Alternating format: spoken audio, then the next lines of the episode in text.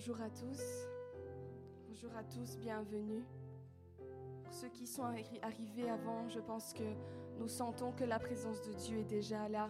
Elle est déjà tangible pour ceux qui se sont préparés avant, qui se sont mis en communion. On ne peut pas nier que Dieu est déjà là, est déjà là avant bien. Nous tous, nous tous, il a pris la place dans ce lieu, son onction est là, sa présence est là. Et pour celui qui s'attend à lui, Dieu agira. Amen. Amen. Qui s'attend à Dieu ce matin? Qui s'attend à Dieu? Qui s'attend à Dieu? Qui? Qui s'attend à Dieu? Qui? Moi, je m'attends à lui. Parce que je sais que sans lui, je ne suis rien. Je sais que sans lui, je ne peux rien faire. Je sais que tout est de lui, par lui et pour lui. Amen. Seigneur Jésus, je te prie, Seigneur, de guider, Seigneur, cette réunion ce matin, Seigneur. Enfin, Seigneur, que toute chose, Seigneur, soit guidée, Seigneur, par ton esprit, Seigneur par ton esprit, Seigneur. Nous voulons nous abandonner, Seigneur, entre tes mains, Seigneur, afin que ce soit toi, Seigneur, qui dirige toutes choses, Seigneur. Nous nous attendons à toi, Seigneur, parce que nous savons, Seigneur, que tu es un Dieu puissant, Seigneur. Tu es le même, Seigneur, hier, aujourd'hui, éternellement, Seigneur. Nous savons, Seigneur, que les miracles, Seigneur, que tu as fait hier, Seigneur, tu peux les faire, Seigneur, encore aujourd'hui, Seigneur, et tu les feras, Seigneur, encore demain, Seigneur. Merci, Seigneur, pour ta grâce, Seigneur. Merci Seigneur pour le privilège d'être en vie, Seigneur, nous tenir encore, Seigneur, ce matin, Seigneur, debout, debout, Seigneur, devant toi, Seigneur. Seigneur, nous te remercions, Seigneur, car nous reconnaissons, Seigneur, que tout est grâce, Seigneur, que tout est grâce, Seigneur. Seigneur, nous voulons te dire merci, Seigneur. Nous voulons abandonner, Seigneur, nos vies, Seigneur, à toi, Seigneur. Nous voulons abandonner nos vies à toi, Seigneur. Seigneur, afin que ce soit toi, Seigneur, qui dirige toutes choses, Seigneur, dans nos vies, Seigneur dans nos familles, Seigneur, dans nos couples, Seigneur. Nous voulons te mettre, Seigneur, à la première place, Seigneur. Prends la première place, Seigneur. Seigneur, et si tu ne l'es pas, Seigneur, nous voulons le faire, Seigneur. Seigneur, nous voulons nous reconsacrer, Seigneur, à toi, Seigneur, ce matin, Seigneur, encore une fois, Seigneur. Seigneur, t'abandonner, Seigneur, tous nos problèmes, Seigneur, tout ce qui ne va pas, Seigneur. Sachant, Seigneur, que tu es le Dieu, Seigneur, qui dit un mot, Seigneur, et que le problème, Seigneur, n'est plus, Seigneur. Sachant, Seigneur, que tu es le Dieu, Seigneur, qui dit un mot, Seigneur, et que la maladie, Seigneur, n'est plus, Seigneur. Sachant, Seigneur, que tu dis un mot, Seigneur, et tout peut changer, Seigneur, en un instant, Seigneur. Dis un mot, Seigneur. Dis un mot, Seigneur. Seigneur, ouvre, Seigneur, nos oreilles spirituelles. Seigneur, ouvre nos yeux spirituels, Seigneur. Afin, Seigneur, que nous puissions voir, Seigneur, l'armée d'anges, Seigneur, qui nous entoure, Seigneur. Afin que, Seigneur, nous puissions, Seigneur, le clouer le bec, Seigneur, à l'ennemi, Seigneur. Seigneur, nous ne sommes pas seuls, Seigneur. Tu es avec nous, Seigneur. Tu es avec nous, Seigneur. Ainsi, Seigneur, qu'une armée d'anges, Seigneur, qui nous soutient, Seigneur, jour après jour, Seigneur. Merci Seigneur pour ta grâce, Seigneur. Merci Seigneur pour ta grâce,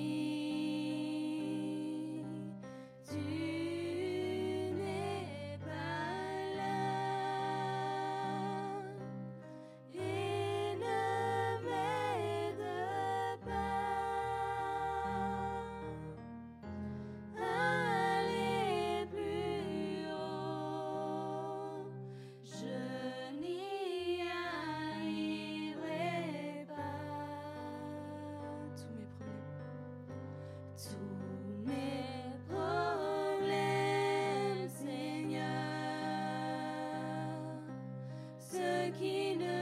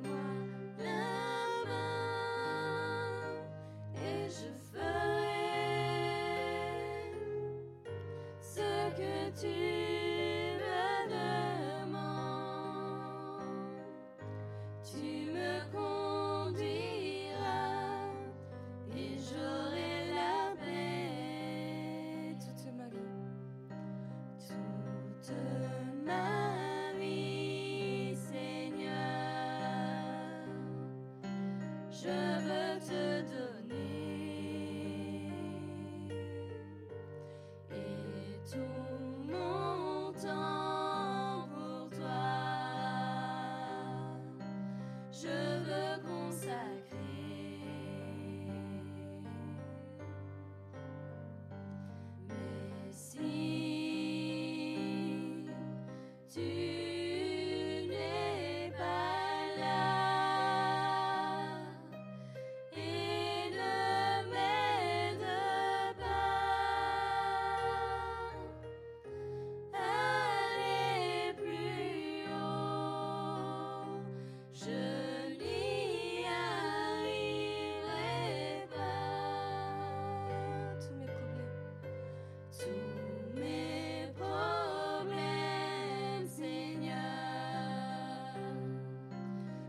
aqui.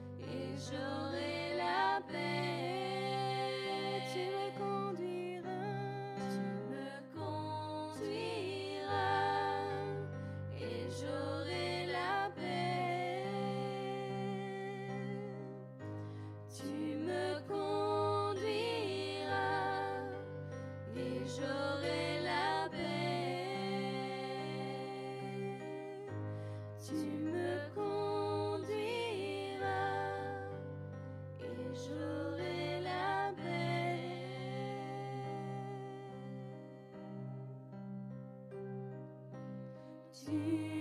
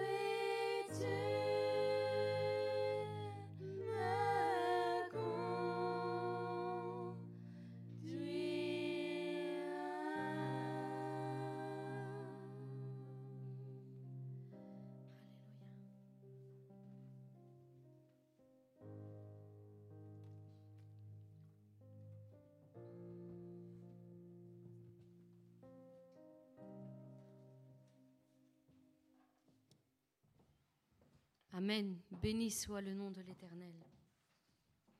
Béni soit le nom de l'Éternel. Amen. Amen. Il mérite d'être honoré, exalté, élevé. Notre Dieu est digne de fidélité et digne de tous les honneurs. Alors je vais continuer euh, par rapport à cette pensée que l'Éternel avait mis euh, sur mon cœur la semaine dernière et qui disait qu'il y avait une puissance dans le témoignage. Amen. Est-ce que vous êtes d'accord avec ça? Il y a une puissance dans le témoignage et nous devons nous en rendre compte qu'il y a de la puissance dans tout ce que nous témoignons par rapport à ceux qui euh, sont placés sur notre chemin. Il y a vraiment une puissance extraordinaire dans tout ce que nous pouvons témoigner dans nos vies euh, pour nos frères et pour nos sœurs. Alors, je vous avais euh, déjà abordé deux points la semaine dernière qui disaient qu'il y avait une puissance. Donc, pourquoi faut-il témoigner euh, à nos frères et à nos sœurs? Eh bien, premièrement, c'est pour démontrer que la puissance de Dieu est réelle. Ce n'est pas une fable, ce n'est pas une histoire du passé. Elle est réelle, elle est authentique, elle est actuelle aussi. Encore au jour d'aujourd'hui, encore dans notre génération, la puissance de Dieu est en action dans nos vies. Alors elle est réelle. Et deuxièmement, c'était que notre témoignage euh, rend notre victoire définitive sur les œuvres de l'ennemi. Pourquoi la rend définitive? Parce que nous déclarons que nous avons eu la victoire par notre persévérance dans un domaine ou dans l'autre euh, où nous étions éprouvés. Nous avons eu cette victoire et ce qu'il a fait autrefois, il le fait encore aujourd'hui et il le fera encore. Donc si j'ai eu une victoire dans un domaine ou l'autre, eh bien je, je, suis persuadée que Dieu me donnera encore la victoire et euh, autant de fois qu'il le faudra et dans tous les domaines euh, qu'il le faudra. Il n'y a pas de domaine qui soit spécifique où Dieu peut agir et d'autres non. Dieu peut le faire. C'est à nous de prendre cette victoire parce qu'il nous l'a déjà donnée par l'œuvre de la croix. Et aujourd'hui, je vais continuer avec ce troisième point qui disait donc pourquoi témoigner? Parce que le témoignage atteste que nous sommes une lettre écrite par Christ. C'est une lettre ouverte écrite par, Christ. Alors, euh, comme je, le disais la semaine dernière, euh, le monde est rempli de mauvaises nouvelles. Amen. Parce que le monde ne, ne croit pas plus aux bonnes nouvelles. Il y en a tellement peu qu'ils ne croient plus qu'il peut y avoir des bonnes nouvelles. Mais il y en a en Christ. Amen. Le témoignage a ceci de puissant qui nous permet de devenir la preuve vivante des transformations que seul Dieu peut opérer dans la vie de ses enfants. Il y a une transformation, il y a un changement dans nos vies quand Dieu met sa main. Beaucoup de personnes espèrent obtenir un miracle dans l'un ou l'autre domaine de leur vie, et, nombreux prient même peut-être en secret pour ces choses-là, mais très peu obtiennent cette grâce. Pas parce que Dieu est sélectif, bien sûr que non, mais simplement parce que très peu ont la foi de courir et de persévérer jusqu'à l'accomplissement de, leur miracle. Beaucoup trop souvent de gens euh, commencent de la bonne manière, mais finissent par se lasser parce qu'ils ne voient euh, aucun résultat euh, de leurs propres yeux et abandonnent avant d'avoir reçu la réussite, la victoire dans le domaine pour lequel ils priaient. Donc nous, nous avons un cheminement à faire, nous devons persévérer, nous devons être violents lorsque nous recherchons une grâce de la part de Dieu, que ce soit une bénédiction, peu importe le domaine, mais nous devons continuer à persévérer, sans rien lâcher. C'est la victoire que Dieu nous donne parce qu'il dit que ce sont les violents qui s'emparent du royaume de Dieu. Et toutes les grâces, toutes les bénédictions sont déjà dans le royaume de Dieu. C'est à nous par la foi d'aller les chercher et de les rendre ici-bas visibles dans nos propres vies. Alors quand nous-mêmes nous avons vu la main de Dieu se déployer dans nos vies, nous devenons donc une lettre vivante que Christ envoie au monde entier qui est rempli de désespoir pour euh, faire renaître l'espérance en eux. Oui, nous ne sommes pas de ceux qui abandonnent, mais nous sommes de ceux qui persévèrent jusqu'à la fin.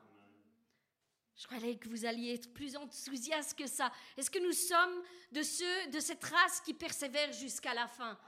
Amen. Amen. Alléluia. Nous n'avons pas pour tout ce chemin pour, pour euh, arrêter maintenant. Certainement pas. Nous irons jusqu'au bout. Dis-le à ton voisin, nous irons jusqu'au bout jusqu'au bout. Amen, amen.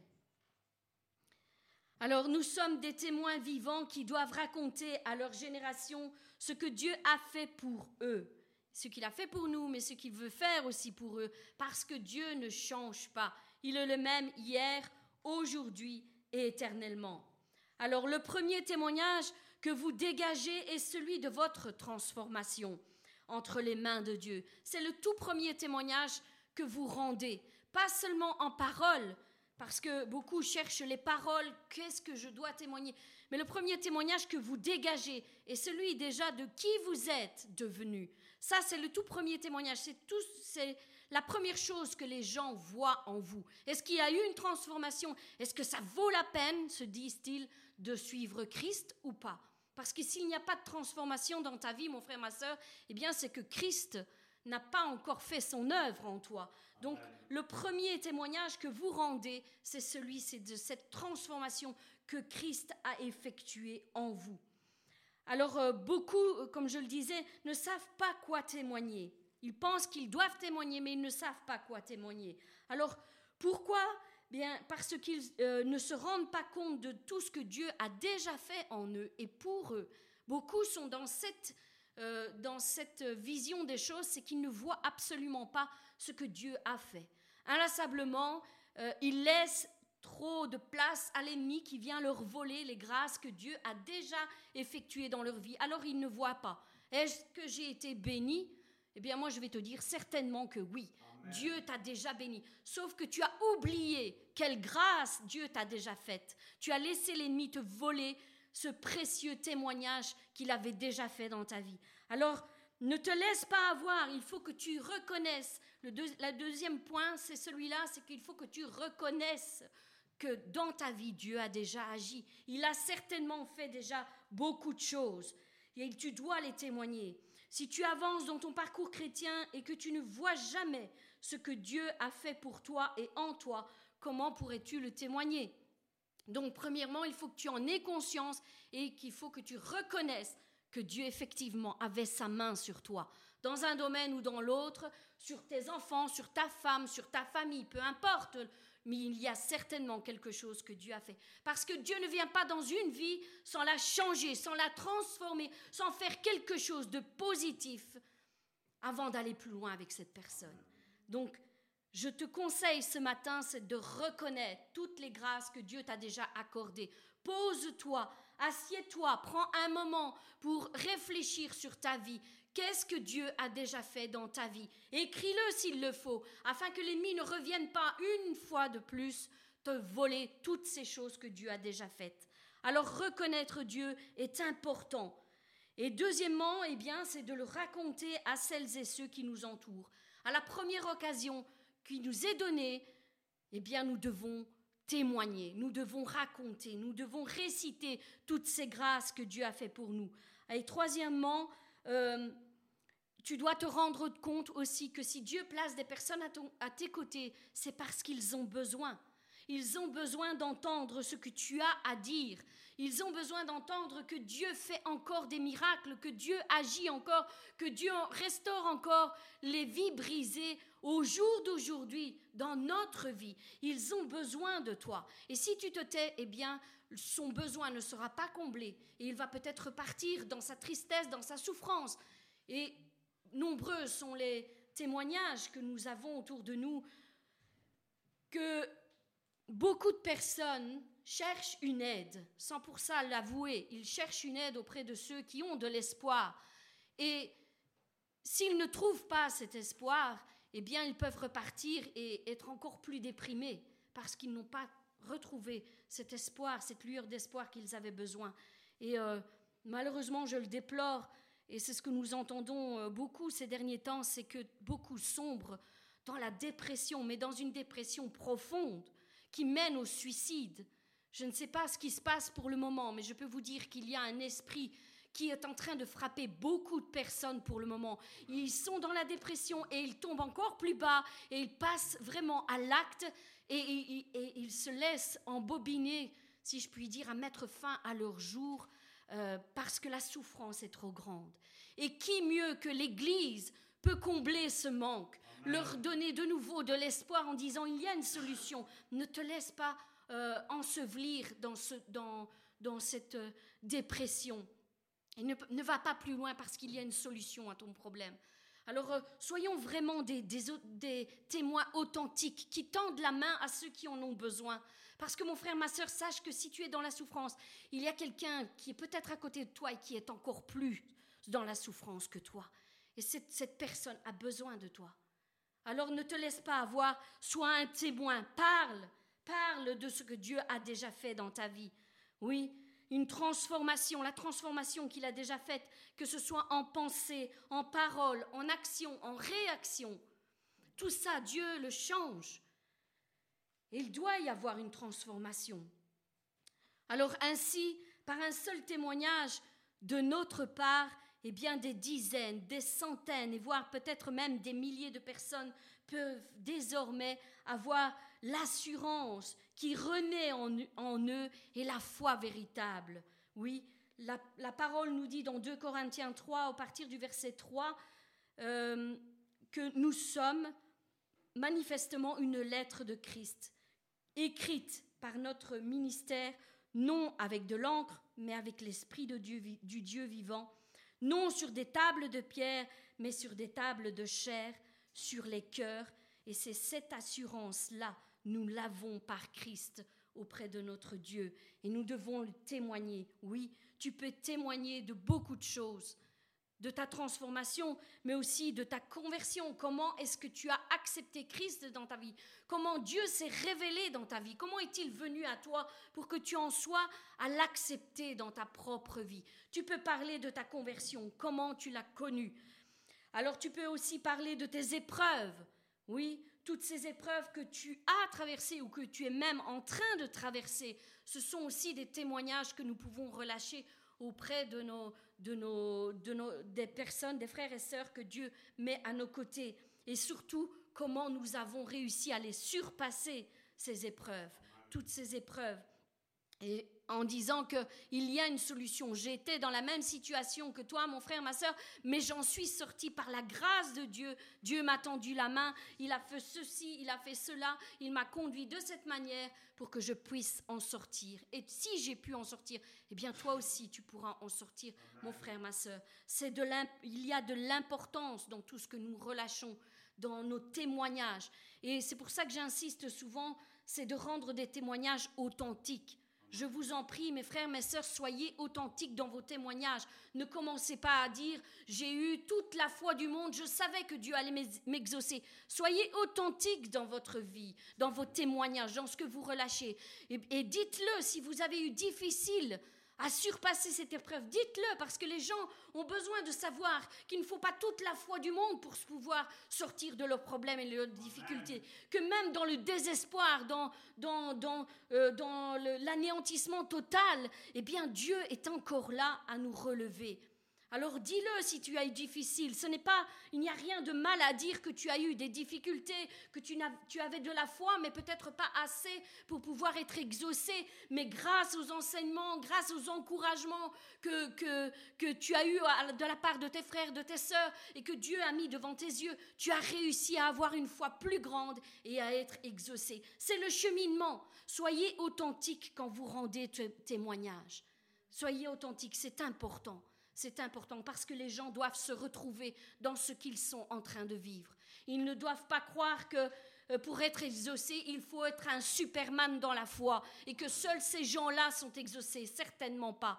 Certainement pas. Dieu nous rejoint aussi dans notre misère. Dieu nous rejoint aussi dans nos manquements, dans nos faiblesses. Il nous tend aussi la main là où nous sommes manquants. Et c'est ça que les gens ont besoin d'entendre. Ils se retrouvent là-dedans quand ils sont dans le désespoir. Alors, c'est important que nous soyons authentiques dans notre témoignage. Amen. Un point, un nouveau point.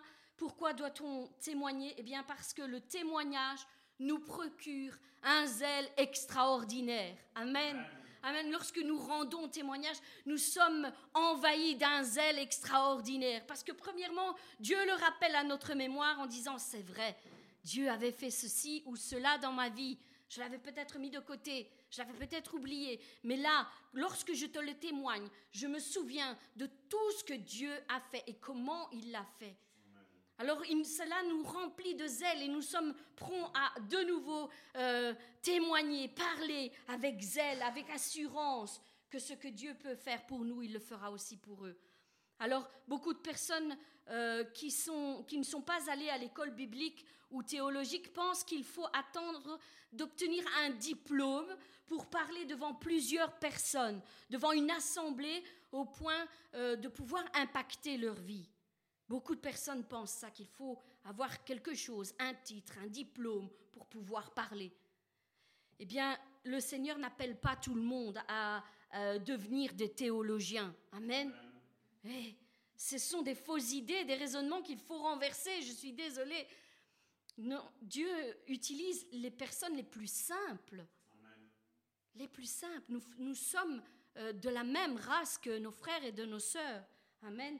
Alors dans sa parole, nous pouvons voir qu'il va d'abord chercher les plus humbles pour pouvoir les positionner et les laisser euh, enseigner le peuple. Il va chercher les plus humbles, humbles de la société, les moins instruits, des bergers et des, et des pêcheurs n'est-ce pas? C'était les moins instruits de la société. Alors euh, Dieu nous montre qu'il ne cherche pas des gens bien intelligents avec une belle éloquence, mais il est plus humble et les plus disposés à parler de tout leur cœur à ceux qui viennent vers eux. Alors c'est donc euh, une terrible erreur de croire qu'il faut un diplôme ou une grande connaissance de la parole de Dieu pour commencer à témoigner. Commence dans les petites choses, mon frère, ma soeur. Commence dans les petites choses et tu verras que Dieu te rejoindra. Oui, ne cherche pas les grandes, les grandes choses, les grands témoignages. Commence par les petites, les toutes petites. Ta vie, tes expériences. Voilà ce qui intéresse les gens, ce que tu as vécu. Tes simples petites paroles peuvent impacter la vie de celles et ceux qui sont autour de toi. Et là, ça fera, ça fera naître la véritable foi, parce que ce seront des témoignages authentique, vécu. Ne raconte pas des choses que tu n'as pas vécues. Ne témoigne pas de choses que tu n'as pas vécues. Raconte ce que toi, tu as vécu dans ta circonstance. Comment Dieu est venu te chercher et comment il t'a sorti de tout cela. Et quand l'on accepte de témoigner de la bonté de l'Éternel dans nos vies, euh, nous revêtons une arme redoutable contre l'armée de l'ennemi. Alors selon ce qu'il est écrit dans Éphésiens 6 au verset 15, mettez pour chaussure à vos pieds le zèle que donne l'évangile de la paix. Amen. Ce sont des belles chaussures. Amen. Amen. Des belles chaussures qui nous remplissent de zèle, de courage, d'assurance. Alors, c'est ce qu'avait compris le possédé de, euh, Gadara. Il euh, avait euh, compris ces choses. Ayant repris ses sens, il demanda la permission de monter dans la barque avec le Seigneur qui lui a répondu ceci, Va dans ta maison. Ne commence pas à me suivre et parcourir les monts et, et les vallées, comme on dit. Va dans ta maison. Va dans ta maison vers les tiens et raconte-leur tout ce que le Seigneur t'a fait et comment il a eu pitié de toi. Il s'en alla et se mit à publier dans la décapole tout ce que Jésus avait fait pour lui. Et tous furent saisis d'étonnement. Tous furent saisis d'étonnement. Ça a été son premier témoignage, cette délivrance incroyable que Dieu avait fait. Mais il lui a dit, il lui a donné ses ordres, va dans ta maison, près des tiens. C'est là que tu dois commencer. Ne commence pas à aller à gauche et à droite à, raconter tout ce que Dieu a fait euh, pour toi, euh, autour de toi, dans, les, dans les villes où, Dieu, où les autres ne te connaissent pas. Commence par ta maison? C'est là que tu dois commencer, vers les tiens. Alors, il fut plus, il fit plus que ce que le Seigneur lui avait demandé. Et à cause de la puissance du témoignage qu'il transportait et que euh, lui avait conféré ce zèle incroyable, eh bien, euh, il, a, pu témoigner à toute sa ville euh, ensuite. D'abord dans sa maison, mais ensuite à toute sa ville. Alors euh, Paul nous écrit ceci dans Romains 10 au verset 15, qu'ils sont beaux les pieds de ceux qui annoncent la paix. Ils sont beaux les pieds de ceux qui annoncent la paix, de ceux qui annoncent la bonne nouvelle. Et comme je l'ai dit, nos témoignages sont de bonnes nouvelles pour ceux qui sont dans le désespoir il y a une bonne nouvelle. Alors pourquoi tant et tant de croyants sont découragés de nos jours? C'est vrai, nous voyons, il y a une terrible dépression, un terrible découragement au sein de toutes les églises, au sein des croyants qui, euh, qui sombrent eux-mêmes dans l'incrédulité finalement. Pourquoi? Eh bien parce qu'ils ont perdu le zèle de raconter les bontés de l'Éternel. C'est aussi simple que ça. Ils ont perdu ce zèle de raconter les merveilles de l'Éternel. Souvenez-vous, lorsque vous avez accepté Christ, les premiers jours, quel était le zèle qui est descendu dans vos cœurs? La première chose que vous, vouliez faire, c'est témoigner au monde entier de ce que Dieu venait de faire dans votre vie. C'est ce zèle qui est descendu. Oui, n'importe quelle personne qui passait, vous, pouviez l'arrêter pour lui raconter ce que le Seigneur venait de faire dans votre vie. Eh bien, c'est ce zèle-là qu'il faut retrouver. Ce zèle des premiers jours. Et beaucoup sombrent dans le découragement parce qu'ils ont perdu ce zèle. Ils ont perdu parce qu'ils euh, ils se sont tus. Petit à petit, ils se sont tus. Et ils ont laissé les choses. Ah, ceci n'est pas une chose importante à raconter. Ne te tais pas. Mon frère, ma soeur, ne te tais pas. Toute chose, petite ou grande, que tu témoignes est vraiment une force incroyable. Et elle agira aussi en toi, elle te donnera le zèle de pouvoir continuer. Oui, euh, ils ont été, euh, ils ont peut-être goûté un jour des grâces de Dieu, toutes ces personnes qui sont découragées, euh, mais ils pensent que cela est une histoire du passé. Ils n'ont pas laissé euh, l'onction continuer à couler dans leur vie. ils ont arrêté cette source d'eau vive qui venait les, abreuver et, du coup ils se sont arrêtés. C'est une histoire du passé. Dieu a fait peut-être quelque chose, mais il y a bien longtemps. Il y a bien longtemps. Et à force de se taire, eh bien l'ennemi est arrivé à transpercer la muraille de leur foi.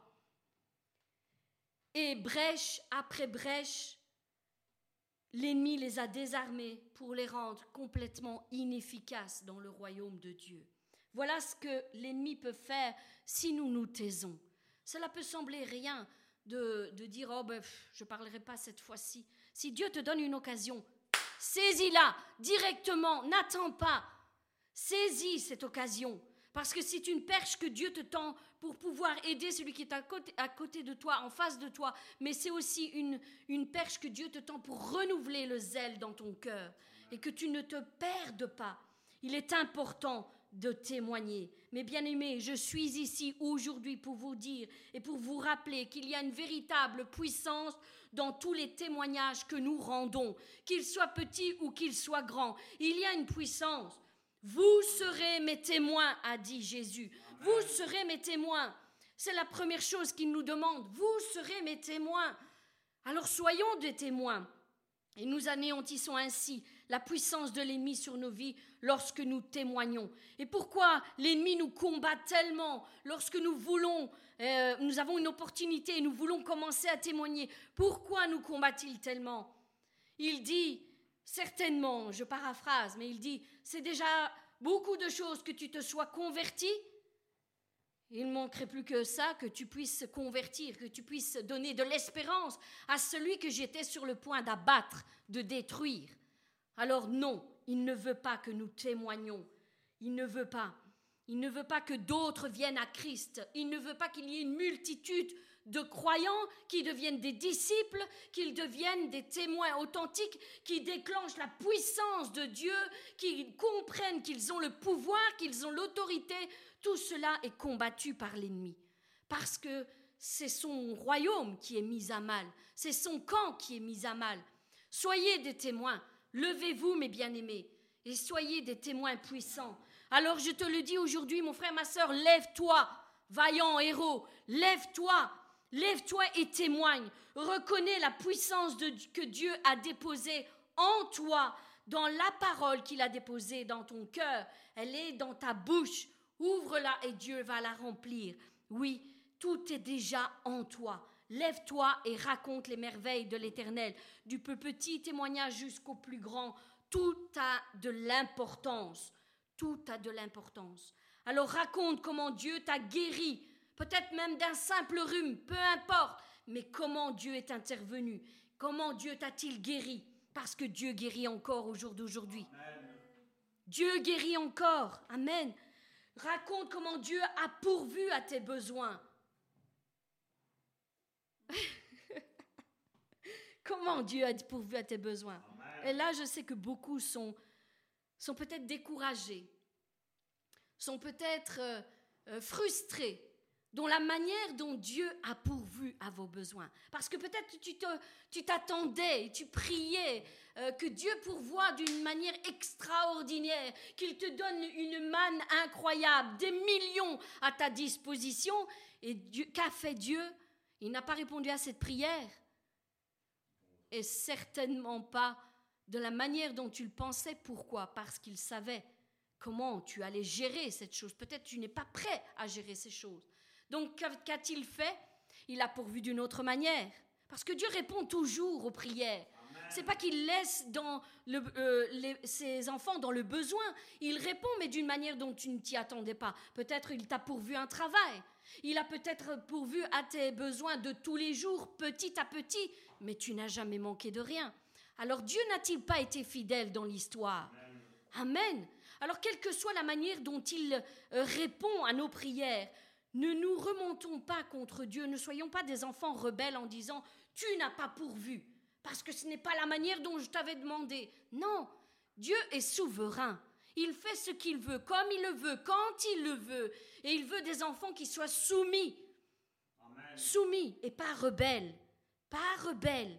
Non, il déteste ceux qui sont rebelles. Il déteste.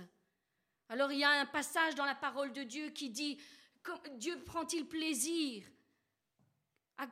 À, quoi Dieu prend-il plaisir? À l'obéissance, plus que toute autre chose. Alors ne sois pas un, un enfant rebelle, à la parole de l'Éternel. Fais ce qu'il te demande, comme il te demande, quand il te le demande. Fais-le. Et là, tu prouveras à ton Dieu que tu le respectes véritablement. Parce que tout ça est une histoire de respect. Si tu reconnais ton Dieu comme souverain et non toi comme souverain, toi qui diriges ta vie, qui la gères comme toi tu le veux, si tu le reconnais comme souverain, eh bien Dieu t'ouvrira toutes les portes. Toutes. Il n'y en a pas une qui restera fermée devant toi. Celles qui sont fermées, c'est parce que tu es rebelle à sa parole. Alors, sois un enfant sage et reconnais que Dieu peut tout, mais il attend ton obéissance avant toute chose. Donc parfois, oui, je le dis ouvertement, nous pouvons être déçus dans la manière dont Dieu euh, peut répondre à nos prières, parce que ce n'était pas la manière dont nous, nous espérions. Mais peu importe, comme je l'ai dit dans l'histoire, Dieu demeure fidèle. Il demeure fidèle et il pourvoit toujours à nos besoins. Parle, désarme l'ennemi qui essaye de te faire taire, parce que son but premier, c'est ça, c'est que tu te taises, c'est que tu rentres dans le doute, c'est que tu rentres dans l'incrédulité, c'est que tu abandonnes les voies de Dieu et que tu ne rentres pas dans ton ministère et qu'à cause de ça, une multitude qui était derrière toi et qui avait été prévue d'être sauvée ne le soit pas. Il y a un plan extraordinaire derrière chacun d'entre nous. Nous ne mesurons pas l'ampleur de ce que Dieu va faire avec chacun d'entre nous. Nous pensons à nous, au moment, à ce que nous vivons, à notre vie. Mais derrière nous, il y a une multitude, certainement, que Dieu veut encore sauver au travers de nous. Alors ce n'est pas une histoire entre toi et Dieu seulement, c'est une histoire entre toi et la génération qui est derrière toi, qui est avec toi, qui a besoin de toi. Oui, raconte, ne te tais pas. Raconte comment Dieu a changé ta vie. Euh, euh, pour toutes les personnes qui sont disposées, il le fera encore.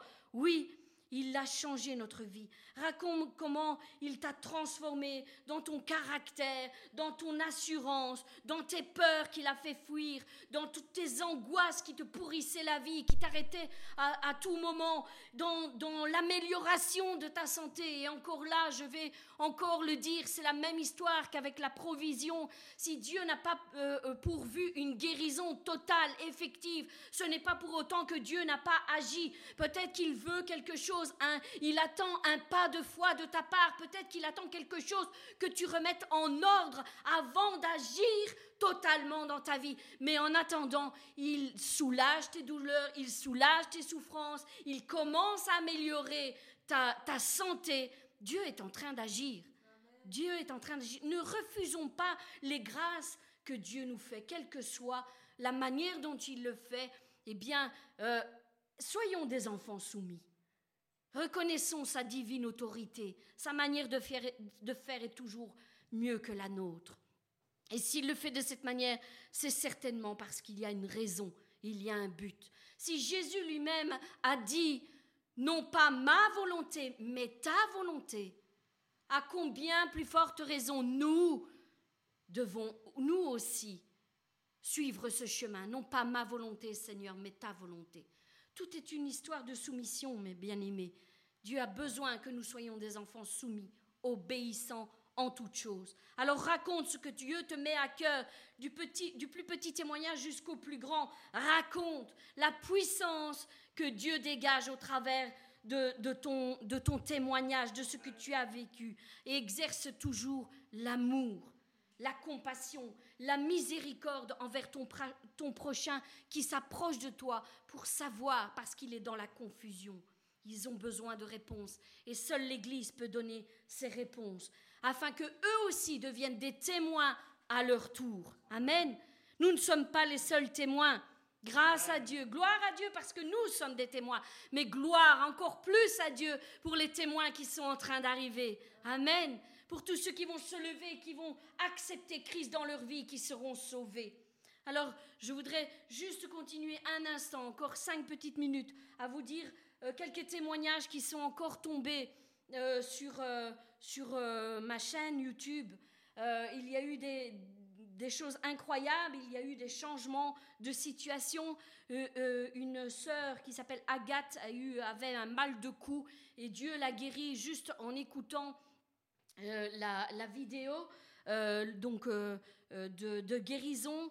Med Belbia a, dit qu'elle se sentait toute neuve. Elle a été rénovée de l'intérieur grâce à, cette, vidéo. D'autres, Pasqualine, elle a dit que son cœur avait été apaisé en écoutant ces choses. Patrick Sanders nous dit ceci, je souffrais depuis un an ce n'est pas depuis deux jours. Hein. Depuis un an, je souffrais d'incontinence et suite, euh, des suites à une opération de la prostate, euh, ce qui me pourrissait la vie. Et je confirme qu'après avoir prié avec vous en ce jour, sœur Karine, je suis guérie au nom puissant de Jésus-Christ. Amen. Merci Seigneur pour ton intervention, parce que tu n'es pas limité dans tes interventions. Nelly nous raconte ceci. Merci ma sœur euh, Karine pour votre prière au nom puissant de Jésus-Christ. Je reçois de tout mon cœur ma guérison au nom de Jésus. Je n'ai plus besoin d'une grève de poumons. Le Seigneur restaure mes poumons au nom de Jésus-Christ.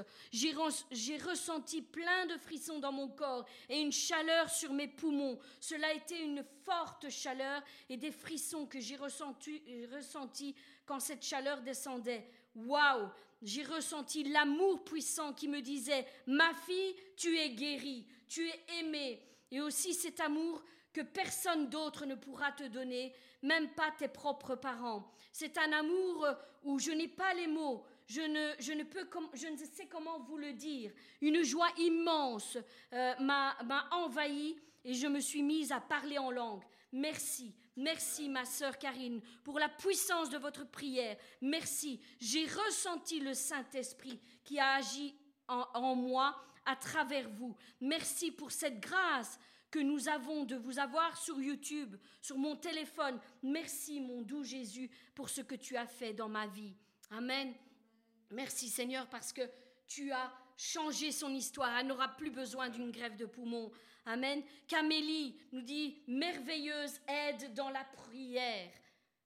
C'est vrai qu'il n'y a pas toujours que des guérisons, mais déjà une aide dans la prière. Pour les gens qui ne savent pas comment prier leur Dieu, eh bien, on les enseigne, on leur montre comment il faut prier, comment atteindre le cœur de Dieu. Et je suis sûre que cette sœur, elle aura aussi sa guérison en son temps. Et vous m'aidez beaucoup à prier, à croire et à espérer. Et je rends grâce à Dieu pour cela aussi. Euh, Pali nous dit ceci, prière très puissante. J'ai ressenti des, des, vibrations intenses dans tout mon corps. Et je rends grâce à Dieu pour ces merveilles, qu'il vous bénisse abondamment. Et encore celui-ci de Rita qui nous dit, merci beaucoup pour la prière. Jésus a essuyé toutes mes larmes. Amen. Je reçois la guérison complète au nom de Jésus-Christ. Amen. Je rends grâce à Dieu vraiment pour tout ce qu'il fait et de la manière dont il le fait. Il sait comment il doit rejoindre ses enfants. Nous avons aussi ce, merveilleux témoignage. Je ne sais pas si vous vous souvenez, c'est un, témoignage qui date de 2021 euh, où notre sœur Corinne nous avait témoigné de ceci. J'ai foi en notre Seigneur, j'attends, euh, j'entends la parole de Dieu chaque jour et je crois et je vois la grâce de Dieu dans ma vie. Il a agi dans la vie de mon fils. Ce cancer va disparaître de son corps. Mon fils est convaincu. Il n'a que sept ans. Souvenez-vous de cet enfant. Il n'a que sept ans. Et depuis janvier, il ne cesse de me dire, Maman, je suis guéri. Maman, je suis guéri. Alléluia. Amen. Amen. Ça fait naître la foi aussi dans nos enfants. Oui, la gloire de Dieu est sur sa vie. La parole de Dieu a été mise en pratique dans ma vie, mais dans sa vie aussi. Oui, mon fils dit tous les jours, il proclame la guérison et il dit qu'elle va arriver. Il dit qu'elle va arriver. Il n'a que sept ans, mais c'est déjà un enfant un, enfant puissant. Oui, je vois l'efficacité de la parole de Dieu dans sa vie. C'est moi, sa maman, qui écoute vos prédications et mon fils me confirme que la guérison est déjà là. Amen. Reconnaissons l'œuvre de Dieu. Reconnaissons-la. Et là, toute chose arrive, toute chose arrive. Oui, je crois, je suis persévérante dans la prière. Oui, Karine, je réécoute chaque jour foi et guérison. Sur le chemin où ce que je vais à l'hôpital, vos prières pour les malades, elles portent beaucoup de fruits. Oui, je les écoute à longueur de journée. Elles m'accompagnent partout où je vais. Voilà comment faire naître la foi véritable. La foi est, si je puis dire, un organe. Nous devons la nourrir, la faire fructifier, la faire grandir, la renforcer par tout ce que Dieu met autour de nous. Et nous, devons vraiment l'activer. Et euh, c'est ainsi que Dieu agit. Dieu agit par rapport à notre foi. Qu'il soit fait selon ta foi. Alors il est de ton intérêt, je dirais, de faire grandir ta foi. Si tu veux voir la main de Dieu, fais grandir ta foi, nourris ta foi, renforce ta foi et témoigne. Sois un témoin puissant pour la gloire de Dieu. Amen. Que Dieu vous bénisse puissamment. Seigneur, je te prie pour euh, notre pasteur encore aujourd'hui, Seigneur. Je te demande de, le oindre de ton esprit, vraiment qu'il puisse relâcher la parole que tu as déposée sur son cœur avec puissance, avec autorité. Et nous qui sommes à l'écoute, Seigneur, prépare notre cœur afin que cette semence puisse véritablement être semée dans une terre bien disposée, qui portera du fruit pour ta gloire. Sois béni. Amen.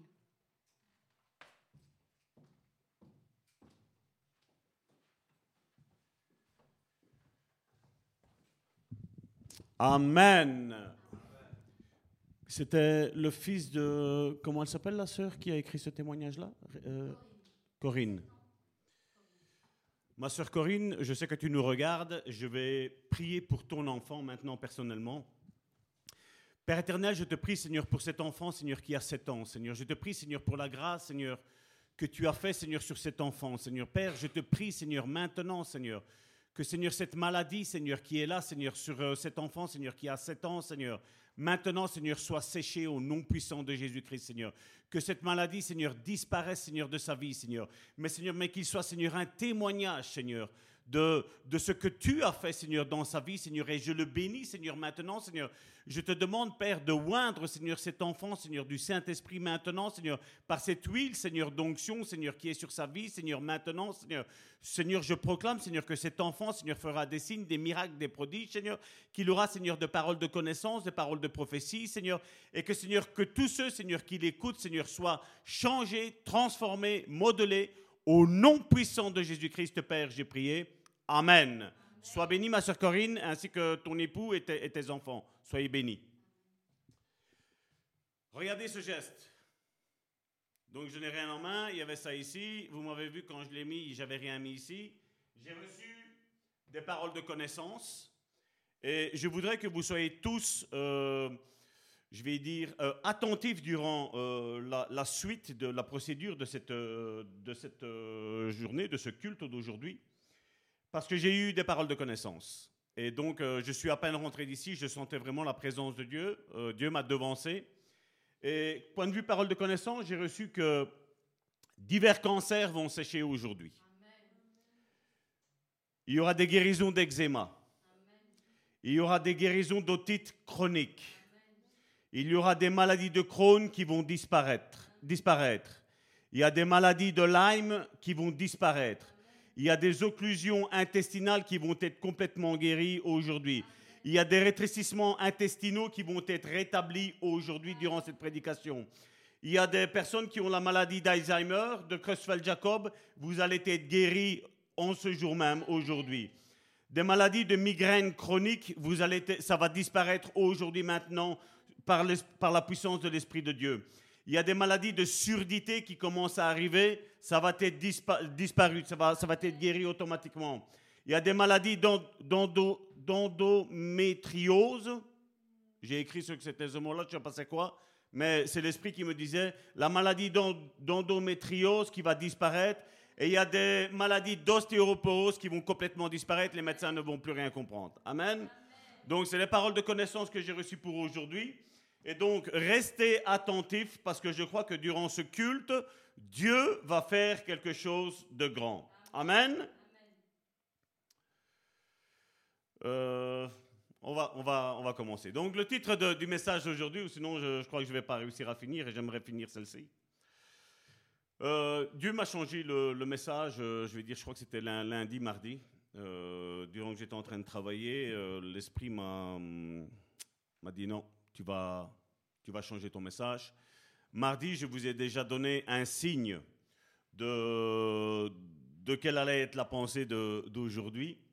Et j'espère que tous ceux qui ont reçu euh, l'audio, je veux dire, où je crois qu'on était même en live, donc vous savez le, regarder si vous allez dans la- dans l'onglet euh, direct de Le Bon Samaritain TV. Donc vous y arrivez directement si vous mettez arrobase Le Bon Samaritain euh, 7777. Donc vous arrivez directement dessus. Et vous allez dans l'onglet direct et vous allez voir euh, ce que, ce que j'avais dit euh, ce mardi lors de la réunion de prière. Je crois que Dieu est en train de préparer son peuple. Et le titre de message d'aujourd'hui, c'est Une église remplie du Saint-Esprit. Il est vrai que c'est bien que les chrétiens soient remplis du Saint-Esprit, mais c'est mieux quand l'église est remplie du Saint-Esprit. Karine a dit euh, quelque chose de très important. Elle disait que voilà, pour le moment, il y avait un esprit de, dépression. C'est ce qu'on avait reçu, euh, je crois que c'était un mardi lors de la réunion de prière, qu'il y avait un esprit de découragement qui allait, euh, qui allait envahir l'église. Et, malheureusement, je veux dire, quand, l'église n'est pas remplie du Saint-Esprit, ben, c'est ce qui arrive. Et, le but, comme vous le savez, c'est que bien souvent, on nous a appris à dire que quand il y a quelque chose qui ne va pas, on te dit, mon frère, ma soeur, crie à Dieu. Moi, c'est ce qu'on m'a appris, je veux dire, au début de ma conversion. Quelque chose n'allait pas, crie à Dieu. Et au début, je me disais, mais pourquoi doit-on crier à Dieu? Est-ce que Dieu est sourd? Je ne pense pas. Si mes souvenirs sont bons, c'est lui qui a créé l'oreille, n'est-ce pas? Est-ce que lui qui a créé l'oreille, vous croyez que Dieu a des problèmes de surdité? Je ne pense pas. Jésus a dit quelque chose de très important sur la croix, il a dit tout est accompli. Pourquoi maintenant nous sommes-nous en train de dire, j'espère que tu as pris ton marteau et ton burin, hein, pour retirer des pierres et en remettre des nouvelles. Amen Un renouvellement de l'intelligence. On va prendre trois passages bibliques d'entrée de jeu. Et j'aimerais qu'on soit attentif avec ces versets-là. C'est dans Marc chapitre 16, du verset 17 à 20, qui nous dit, dans la Bible du Semeur, Voici les signes miraculeux qui accompagneront ceux qui sont pasteurs. C'est ça qu'il est mis? Qu'est-ce qu'il est mis?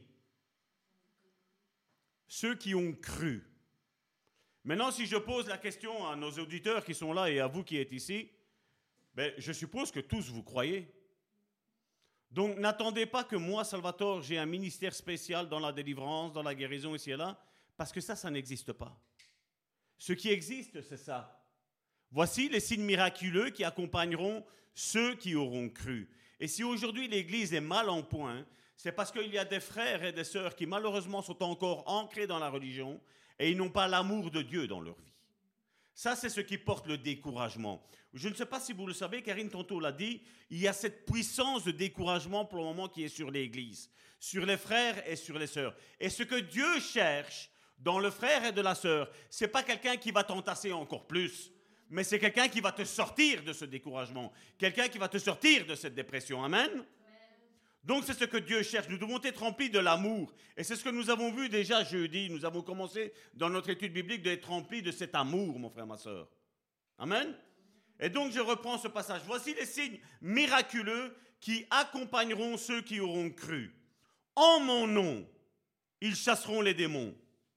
Ils parleront de nouvelles langues, de langues nouvelles. Ils saisiront des serpents venimeux. Ou s'il leur arrive de boire un poison mortel, cela ne leur causera aucun mal. Ils imposeront les mains aux malades, et retenez ce qu'il est mis, ils imposeront les mains aux malades. Est-ce que c'est Dieu qui doit imposer les mains aux malades? Non. C'est les chrétiens et les chrétiennes, je voudrais plutôt dire les disciples de Jésus-Christ, qui doivent imposer les mains aux malades. Et il nous dit que la solution sera que, et ceux-ci seront guéris. Est-ce qu'il est dit qu'il faut demander d'abord à Dieu? Non. Il a dit, tu imposes les mains, c'est un ordre du Seigneur. Tu imposes les mains à tout malade, et la Bible nous dit que la réponse sera que ceux-ci seront guéris. Au verset 19, Après leur avoir ainsi parlé, le Seigneur Jésus fut enlevé au ciel et s'assit à la droite de Dieu. Et regardez maintenant ce qu'au verset 20 il est dit. Quant à eux, ils s'en allèrent, car il parlait des chaussures, le zèle, de la paix, pas du découragement, pas de moi je sais mieux que toi, toi tu ne sais rien, tu dois faire, tu ne dois pas faire. Non, il nous est dit. Et quant à eux, ils s'en allèrent proclamer la parole de Dieu en tout lieu. Et qu'est-ce qu'il est mis? Et à partir du moment où ils étaient remplis de l'amour et qui prêchaient la vérité de la parole de Dieu, la Bible nous dit, le Seigneur travaillait avec eux. Mais ce, les versets précédents, il ne nous disait pas que le Seigneur était à la droite du Père Si Mais le Seigneur nous dit que le Seigneur travaille avec son Église, avec ses... Je ne dis pas des chrétiens, je dis des disciples. Il travaille avec ses disciples et dit, le Seigneur travaillait avec eux et confirmait leur prédication. Aujourd'hui, on en a beaucoup qui nous disent, Salvatore, Karine, priez pour nous. Et moi, bien souvent, je le dis, non, je ne prierai pas pour toi. D'abord, reçois l'enseignement et ensuite, je prierai pour toi. On recherche la facilité aujourd'hui. Dieu n'est pas le Dieu de la facilité. Dieu est le Dieu de la facilité quand moi je m'accorde avec ce que lui nous enseigne.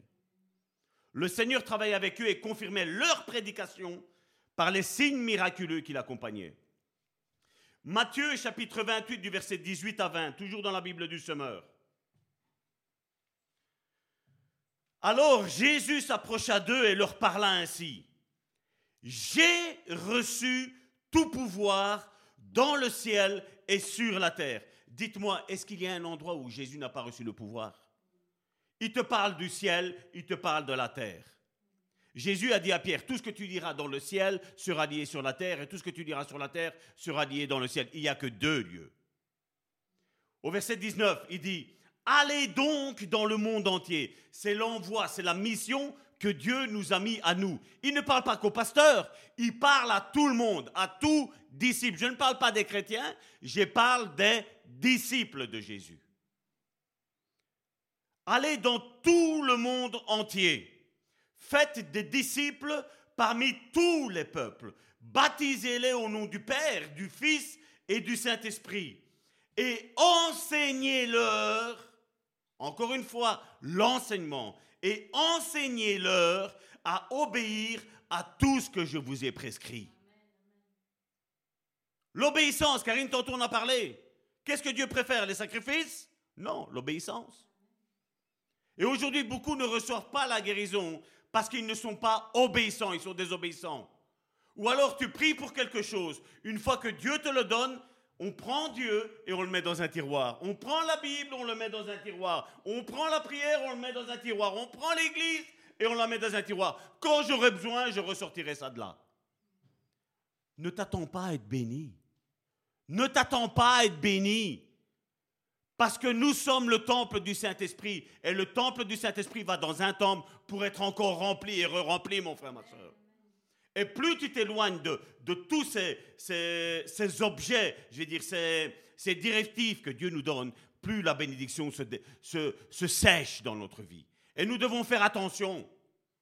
Parce que Dieu veut nous bénir de toute bénédiction. Mais si on prend juste le Dieu du tiroir, je vais te dire, le Dieu du tiroir, à un moment donné, va te dire, écoute, fais, comme tu le, tu. Fais-le comme tu l'as pensé jusqu'à aujourd'hui. Dieu ne nous appelle pas à ça. Dieu nous appelle à avoir une communion intense avec lui chaque jour. Même quand tu travailles, tu peux avoir ton esprit, je veux dire, dans du moins, tu peux avoir ton esprit en communion avec Dieu, mais tu peux avoir ton, ta chair qui fait le travail que tu as à faire. Tu sais le faire. Certains disent même, moi, Salvatore, en tant qu'homme, je sais que nous, les hommes, on a difficile à faire les deux choses. Et Karine ne sait combien de fois elle me l'a déjà dit. Mais je vais vous dire, par rapport à la prière, je sais être en prière et je sais faire d'autres choses. Et c'est ce que nous devons rechercher. Être en communion avec Dieu si nous voulons voir la main de Dieu bénissante sur notre vie et rafraîchissante sur notre vie. Et enseignez-leur à obéir tout ce que je vous ai prescrit. Et voici, je suis moi-même avec vous tous les jours jusqu'à la fin du monde.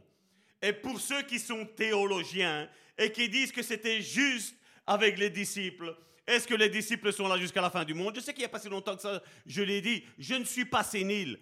Mon cerveau fonctionne très très bien, mais je suis en train de casser des briques dans votre vie et en train de replacer que le Seigneur est encore parmi nous et qu'il est le même hier, aujourd'hui, éternellement et qu'il ne change pas. Le Dieu que nous lisons dans la parole de Dieu ne change pas. Il fait toujours les mêmes choses. Maintenant, regardez dans Actes chapitre 2 du verset 1 à 4 et nous allons un petit peu clôturer ici avec les versets bibliques pour, euh, pour, euh, pour, pour l'instant, je ne vais pas dire pour aujourd'hui. Quand le jour de la Pentecôte arriva, ils avaient, ils étaient, excusez-moi, tous rassemblés au même endroit. Regardez que la pensée des disciples n'était pas d'être dispersés.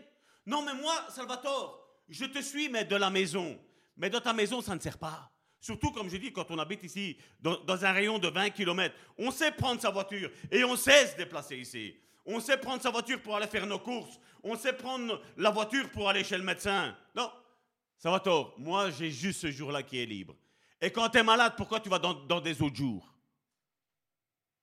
C'est ce que beaucoup font. Hein. Ça va tort. Moi, j'ai juste ce jour-là de libre si tu veux qu'on prie ensemble. Mais c'est qui qui a besoin? C'est toi ou c'est moi?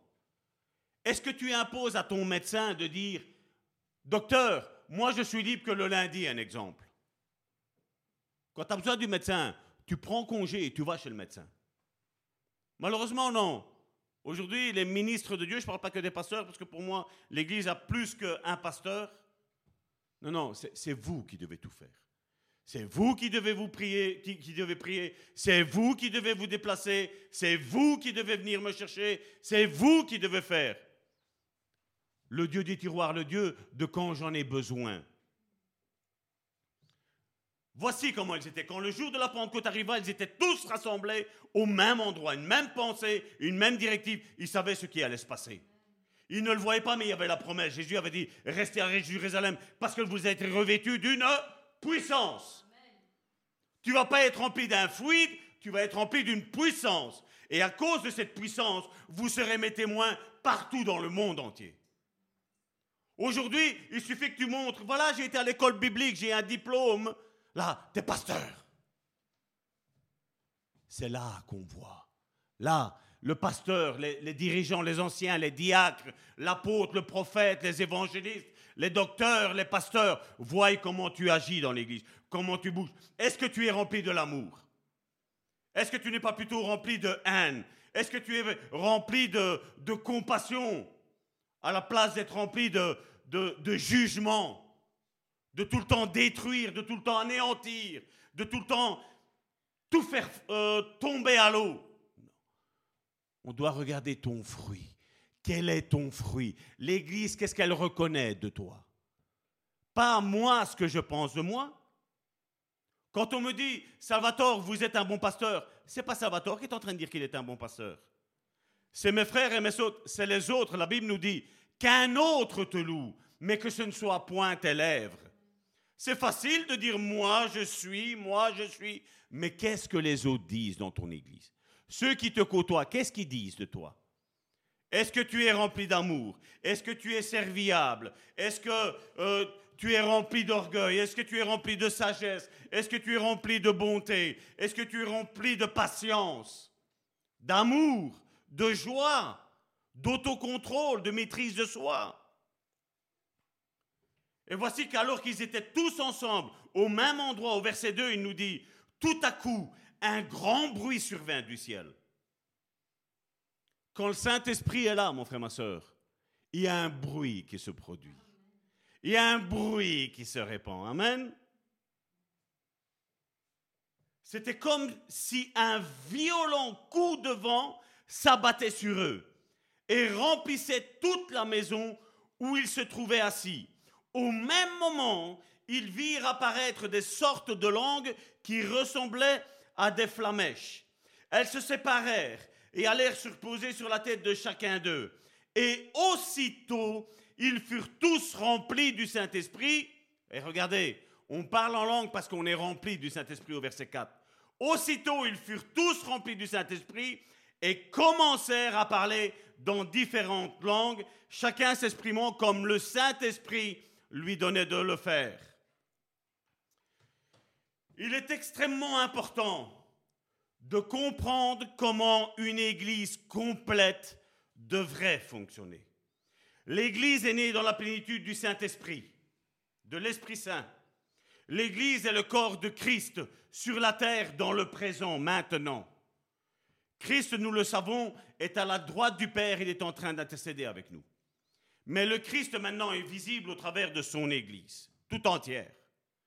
Et dans 1 Corinthiens chapitre 12, l'apôtre Paul nous parle du corps du Christ, de mains, de pieds, d'œil, d'oreilles. Il nous parle que c'est tous des organes. Il nous parle que c'est l'Église qui est ici, tout euh, dans, un, dans un même lieu. L'Église veut dire ceux qui sont appelés hors de. Pas des hors d'œuvre, non. Hors de ce monde. Nous sommes appelés hors de ce monde et venir ici pour être remplis de Dieu, remplis de la connaissance, hein, parce que j'entends beaucoup dire Ah, mais moi j'ai beaucoup de connaissances. Mais si ta connaissance est la connaissance d'il y a 20 ans, j'y vais te dire que ta connaissance est périmée, mon frère, ma soeur.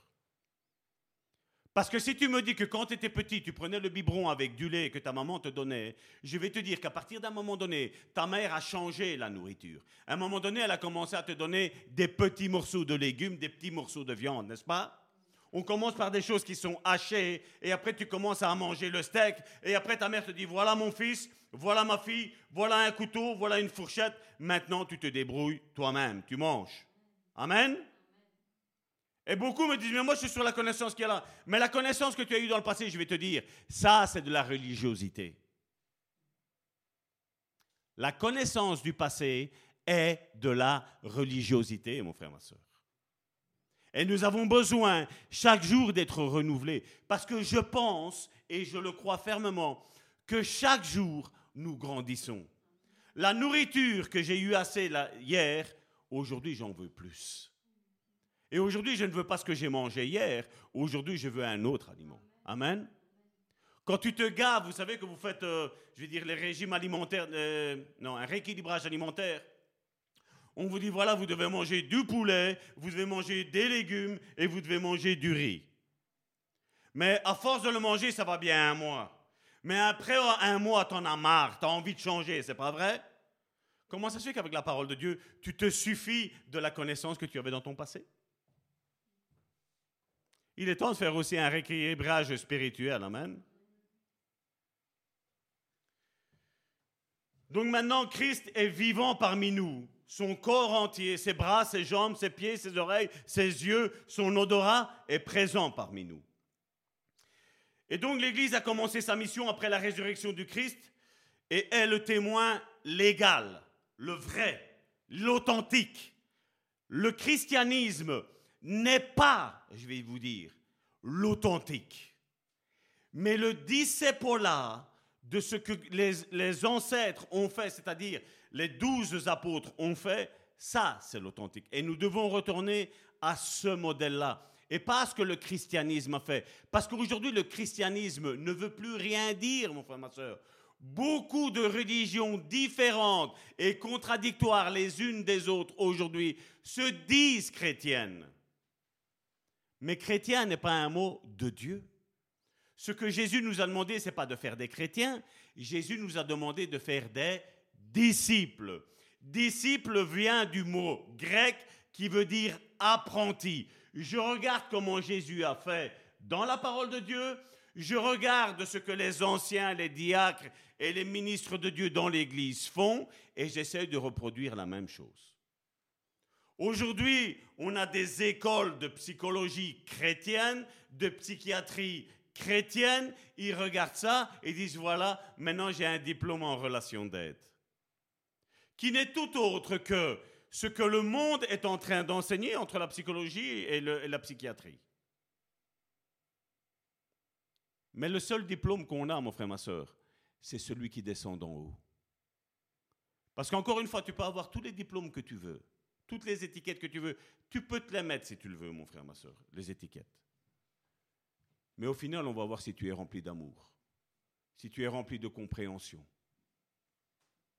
si tu es patient vis-à-vis des autres. Est-ce que quelqu'un sait que Dieu est patient avec chacun d'entre nous? Comment tu te permets de dire que toi, tu n'as pas de patience? Est-ce qu'on n'est pas en train de dire que c'est Christ qui vit en nous? Si Christ vit en nous, est-ce que nous n'avons pas le modèle de Christ dans notre vie? Est-ce qu'on ne dit pas, ce n'est plus moi qui vis, c'est Christ qui vit en moi? Si ce n'est pas toi qui vis, c'est l'Esprit de Christ qui doit habiter en toi. Comment ça se fait que les autres t'énervent et comment ça se fait que toi-même tu t'énerves pas avec toi-même? Vous savez, moi, avec les autres, j'ai beaucoup plus de patience, mais avec moi, j'ai pas de patience. Avec moi, je me dis, mais ça va, ça va te rentrer dans ta caboche. Tu vas être patient, tu vas être à l'écoute. Moi, je suis tout le temps en train d'excuser les autres. Il n'y a que moi-même que je ne m'excuse pas. Je veux toujours plus. Et aujourd'hui, on a un christianisme que c'est non, les autres doivent faire. Moi, si je ne suis pas là, si je ne suis pas à ce niveau-là, c'est pas grave. C'est ce que Jésus a dit des pharisiens. Vous liez des charges sur les autres que vous-même, vous n'êtes même pas capable de remuer avec le doigt. C'est pas vrai? C'est ce que Jésus nous a dit. Hein. Ah, à l'extérieur, vous paraissez beau. Hein. Ah, moi j'ai toute la connaissance, moi je suis, moi suis un, un diacre, moi je suis un pasteur, moi je suis un apôtre, moi je suis un prophète. Mais si tu n'es pas rempli de fruits de l'esprit, qu'on a déjà parlé ici dans cette église, tu n'es rien. Parce que ce n'est pas les diplômes qui nous qualifient, mais c'est le fruit de l'esprit qui nous qualifie. C'est le fruit de l'esprit qui nous fait dire, voilà, ça c'est mon fils et lui, je l'agrée. Il est l'égal de mon fils. On doit devenir égal de Christ. Parce que si c'est plus nous qui vivons, c'est Christ qui vit en nous, ben nous, nous serons à la copie conforme de Christ. Amen? Et ne, ouh là là, vous me faites peur avec vos amens. Hein. Vous me faites peur encore une fois. Seigneur, je te prie, mets un esprit de repentance sur ton Église. Vous savez que l'Église d'aujourd'hui devrait être beaucoup plus puissante que ce qu'elle est aujourd'hui? Est-ce que vous savez que l'Église d'aujourd'hui est beaucoup plus puissante que l'Église des apôtres? Parce que l'Église des apôtres, quand ils ont commencé, ils avaient leur mentalité judaïque. Nous, nous avons eu et on nous a enseigné que dès que quelqu'un rentrait, tu sais, tu l'avais converti, à peine il posait une plante de pied sur, euh, sur le seuil de l'église et tout de suite, et voilà, tes cheveux, il faut que tu les coupes parce que l'homme, il ne doit pas avoir des cheveux longs. Toi, femme, à la place de mettre des pantalons, maintenant, il va falloir que tu mettes une jupe. Toi, femme, maintenant, il va falloir que tu es dans l'église, il va falloir que tu te taises. Parce qu'il n'est pas permis à la femme de prêcher. Il n'est pas permis à la femme de faire autant de choses. Mais toi, femme, tu ne peux pas parler, mais va nettoyer les toilettes. Toi, femme, va dans les cuisines. C'est ce que l'Église aujourd'hui, elle est encore en train de dire malheureusement. Hein. C'est là où on voit qu'il y, a un manque de révélation du Saint-Esprit dans cette Église-là, mon frère, ma soeur. Et malheureusement, il y a beaucoup de d'adeptes, je vais trouver ce mot-là, d'adeptes, qui parce que le pasteur a dit ça, voilà, c'est sacro-saint. Tout est sacro-saint si le pasteur dit les choses que la parole de Dieu dit. Mais si le pasteur ou qui que ce soit dit quelque chose qui est contraire à la parole de Dieu, je vais te dire, il y a lieu de se repentir. Et c'est ce que les pharisiens n'ont pas compris. Jean-Baptiste est arrivé, il a prêché la repentance. Il a dit, vous voyez comment vous faites le culte? C'est pas bon. Mais on a toujours fait comme ça. Moïse nous a prescrit. Vous vous rappelez combien de fois ils ont dit, et Jésus l'a même dit, Moïse vous a prescrit de faire. Mais mon père n'a pas dit ça ainsi. Il est en train de leur dire, vous êtes dans l'erreur. Et l'erreur est le mot pour péché. Et il n'acceptait pas. Est-ce qu'aujourd'hui, mon frère, ma soeur, est-ce que tu es capable de dire, je veux aujourd'hui que Dieu mette un esprit de repentance dans ma vie? Un esprit de repentance. Je veux changer ma méthodologie de faire. Je veux changer ma méthode, comment moi j'ai toujours pensé que l'Église, le culte devait se faire. Je veux changer ça. Et si on fait cette prière-là, je vais vous dire, Dieu va commencer à déverser le Saint-Esprit de plus en plus dans votre vie. Jusqu'à ce que tu sois débordant. Et à partir du moment où tu vas être débordant, tu vas être selon le cœur de Dieu. Tu vas être un serviteur ou une servante de Dieu selon le cœur de Dieu. Amen. Mais pour ça, il faut dire, Seigneur, je prends le marteau et les burins, je vais, je vais commencer d'abord à détruire tout le mur, je vais tout déblayer, toutes les saloperies que ce mur a fait, je vais tout mettre dans un bon conteneur, maintenant je vais commencer à reconstruire convenablement avec toi, Seigneur. Est-ce qu'il va y avoir une église aujourd'hui, un corps de Christ qui va dire, voilà, aujourd'hui je veux faire un reset de ma vie. Je veux recommencer tout à zéro. Je vais arrêter de m'appuyer sur ma propre sagesse et je vais commencer à m'appuyer sur la sagesse de Dieu. Amen. Parce qu'il est vrai qu'au départ, quand les disciples ont commencé à créer l'Église, à faire fonctionner l'Église, ben, c'était l'an zéro. Et je crois que l'Église maintenant a plus de 2000 ans. Et je crois qu'elle est beaucoup plus experte, n'est-ce pas? Comme je dis, il ne faut pas suivre ce que certains ont fait, mais il y a eu certains hommes de Dieu qui ont, su ce qu'était une Église. Je pense à Watchman Nee. Je pense à Kenneth Hagin, qui, a prêché longuement je dire, sur la guérison, lui-même était un miracle vivant, sur ce que Smith Wigglesworth a fait, sur la puissance de Dieu que je vous avais expliqué ce témoignage qu'il avait demandé à un curé qui, qui n'avait plus de, jambes, qu'il avait juste des jambes de bois, hein, qu'il avait dit voilà, va, chercher des chaussures. Et au fur et à mesure que le, le, marchand, de le, marchand de chaussures a commencé à mettre la chaussure, la, la jambe en bois a commencé à reprendre de la chair. Et quand il a remis de l'autre côté, dans la, dans la droite ou dans la gauche, je ne sais plus, mais c'était dans l'autre jambe, il a commencé à le mettre. La jambe, elle a été. Et le, le, curé a eu ses deux jambes faites de chair, alors qu'au départ, c'était des jambes de bois. Je crois que le Dieu que nous servons ne change pas, il est le même. Et si on veut être une église puissamment utilisée, nous avons besoin de demander au Saint-Esprit de venir siéger au milieu de nous. Amen. Il est temps de dire, voilà, mes programmes, je les mets de côté. Il est temps que je demande au Saint-Esprit, voilà, Saint-Esprit, qu'est-ce qu'il faut que je fasse? Je vous dis, je suis à peine rentré ici. J'ai été saisi par l'Esprit de Dieu et j'ai eu ces paroles de connaissance qui étaient là, où l'Esprit m'a dit, Salvatore, écris vite avant de, avant de mettre tout en place pour la technique. Écris vite, parce que je parlerai une fois, je ne parlerai pas deux fois. Moi, je te parlerai à toi, mais toi, tu parleras au peuple de Dieu. Et ceux qui mettront leur foi en action seront guéris des maladies que je viens de citer. Et là, j'ai devant les yeux qu'il y a quelqu'un qui s'est fait opérer des poumons. Je ne sais pas si c'est, il y a eu une ablation. Je ne sais pas si, c'était un petit poumon, qui, que peut-être le poumon, je veux dire, naturellement, s'est séché. Je suis en train de dire que je vois qu'il y a un poumon, et c'est le poumon gauche de la personne, le poumon gauche de la personne qui est en train de grandir et de se reconstituer maintenant. Amen.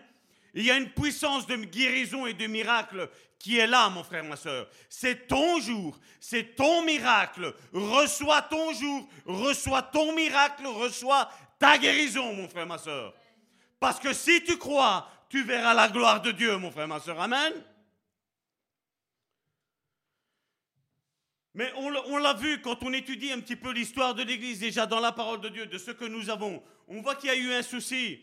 Vous savez que Pierre a marché pendant trois ans et demi avec Jésus, vous le savez Et vous savez que l'apôtre Paul, malgré que Jésus était là, euh, Paul n'a pas été en contact, donc c'était Saul de Tarse, il n'était pas en contact avec Jésus. Il savait, il a entendu parler de lui. Il n'a pas côtoyé Jésus. Mais il y a eu quelque chose que, vous savez, euh, l'apôtre Paul a eu une révélation. Une révélation de qui était Jésus. Il a reçu par révélation l'évangile de Jésus-Christ. Et regardez dans Galates chapitre 2 du verset 11 à 20 ce qui s'est passé. Je vous disais, Pierre a été au contact pendant trois ans et demi avec Jésus et il n'a pas reçu la révélation que Paul avait reçue. Pierre avait encore son schéma religieux du judaïsme dans sa tête. Paul avait étudié, mais Paul avait eu une révélation, il a eu un contact quand Jésus est ressuscité. Et regardez ce qu'il a été mis. Galates chapitre 2 du verset 11 à 20. Je vais boire un coup pour éviter de tousser.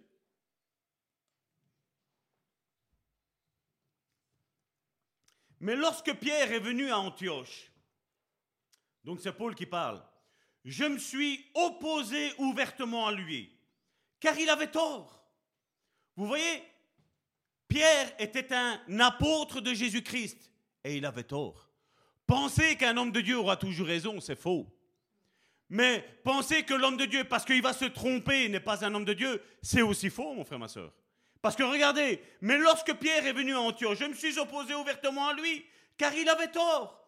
En effet, avant l'arrivée de quelques personnes de l'entourage de Jacques, il prenait part au repas commun avec les croyants non juifs. Mais après leur venue, il s'est exquivé. Il a été faux. Il a vu, il savait ce qu'il devait faire. Mais il a vu que Paul arrivait, les autres ils arrivaient, hop, il a dit, je vais faire semblant de rien. Il a fait l'hypocrite. Est-ce que tu es, est-ce que tu as connaissance que Jésus n'aime pas les hypocrites? Et comme Jésus n'aime pas les hypocrites, je vais te dire, le Saint-Esprit n'aime pas non plus les hypocrites. L'entourage de Jacques, il prenait part au repas commun avec les, croyants non juifs. Mais après la venue, il s'est exquivé et s'est tenu à l'écart parce qu'il craignait les croyants d'origine juive. Verset 13. Comme lui, les autres chrétiens d'origine juive se sont mis eux aussi à cacher leur véritable conviction, au point que Barnabas lui-même s'est laissé entraîner par leur dissimulation. Vous voyez, il y en a un qui fait une erreur et il y a tout le monde qui suit. Comme je dis, l'Église, c'est ça. C'est pas parce que je suis pasteur que j'aurai toujours raison. Mais si tu sais que, je me trompe, tu as l'obligation de venir me dire, pasteur, je crois que tu te trompes. C'est comme ça que ça fonctionne. Les ministres ne sont pas donnés comme autorité suprême. Ils sont là pour conduire l'Église de Dieu. Et c'est pas pour ça qu'il doit y avoir une division, c'est pas pour ça qu'il doit y avoir une dispute. Non. Verset 14. Mais quand j'ai vu qu'il ne marchait pas droit selon la vérité de l'Évangile, j'ai dit à Pierre, devant tous les frères, regardez, Paul n'a pas utilisé la médisance. Hein. Qu'est-ce qu'il a dit? Je l'ai dit devant tous les frères, toi qui es juif, tu vis comme un croyant d'origine païenne, non comme un juif. Comment peux-tu vouloir obliger les frères et les sœurs d'origine païenne à vivre comme des juifs? J'ouvre une parenthèse aujourd'hui pour les juifs messianiques. Hein. C'est ce qu'on essaie de faire. Hein. Combien aujourd'hui ah, Il faut faire la fête d'Anouka. Il faut faire les fêtes juives. Qui t'a dit ça? Qu'est-ce que Paul est en train de dire ici? Il dit, est-ce que tu as eu la révélation que Jésus est venu et qu'il était l'ombre de tout ça? On a parlé du tabernacle. Vous savez que c'est Jésus. Hein. Il n'y a plus besoin maintenant de se mettre à, genoux devant un tabernacle parce que Jésus est notre tabernacle. Est-ce qu'on est capable aujourd'hui de dire Seigneur, change ma mentalité? Je veux cet esprit de repentance dans ma vie. Nous qui sommes juifs de naissance, au verset 15, nous ne faisons pas partie de ces pécheurs que sont les païens. Cependant, nous avons compris, il veut dire on a eu une révélation, qu'on est déclaré juste devant Dieu, non parce qu'on accomplit les œuvres que commande la loi. C'est ce qu'aujourd'hui les juifs messianiques, malheureusement, sont en train d'essayer de reproduire et d'introduire dans le disciple-là, mon frère, ma soeur. Je ne vous en veux pas si vous êtes juif messianique. Mais je suis en train de vous dire, faisons attention de ne pas retourner à ces règles de la loi. Ça sert à rien de mettre une kippa parce que Jésus est ma kippa. Amen. Ça sert à rien de mettre le vêtement comme les juifs parce que Jésus est ce vêtement de juif. Amen. Cependant, nous avons compris qu'on est déclaré juste devant Dieu, non parce qu'on accomplit les œuvres que commande la loi, mais uniquement par la foi en Jésus-Christ. C'est pourquoi nous avons nous aussi placé notre confiance en Jésus-Christ pour être déclarés juste par la foi et non parce que nous aurions accompli ce que la loi ordonne. Est-ce que vous comprenez? Car personne, c'est l'apôtre Paul qui parle, un du Saint-Esprit, et qui nous dit, car personne ne sera déclaré juste devant Dieu parce qu'il aura accompli ce qu'ordonne la loi. C'est le livre de Lévitique, mon frère, ma soeur la loi mosaïque. Verset 17. Mais si en cherchant à être déclarés justes dans l'union avec Christ, nous avons montré par là même que nous étions des pécheurs comme les païens, cela signifie-t-il que Christ est complice du péché? Loin de là. Car si je remets en vigueur le régime de la loi que j'ai abandonné, Voici ce que Paul dit. Alors je me place moi-même dans la, situation d'un homme qui transgresse la loi. Mon frère, ma soeur, fais gaffe au péché. Fais gaffe au péché, mon frère, ma soeur. Parce que Christ risque de ne plus rien te servir et ne plus rien pouvoir faire pour ta vie, mon frère, ma soeur. Verset 19. Car c'est par la loi que je suis mort au régime de la loi afin de vivre pour Dieu.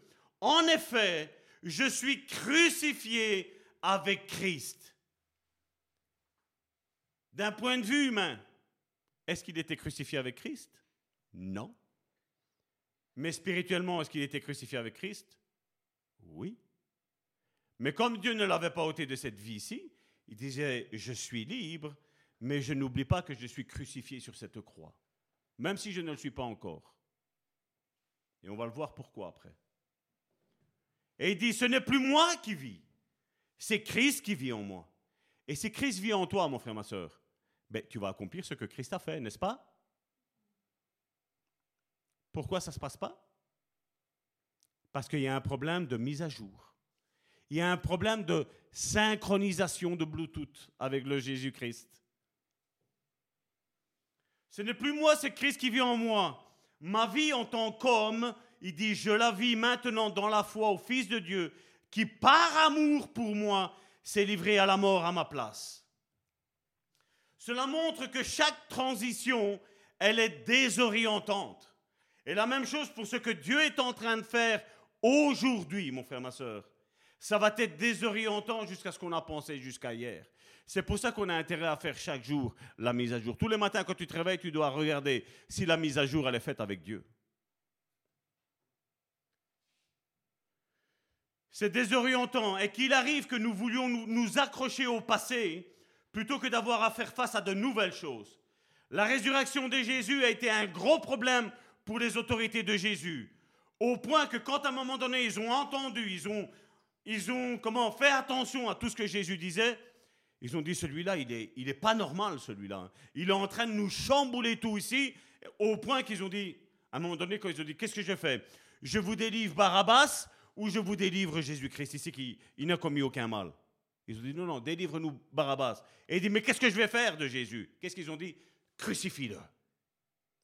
C'était trop dur le message qu'ils entendaient. Et aujourd'hui encore, c'est la même chose.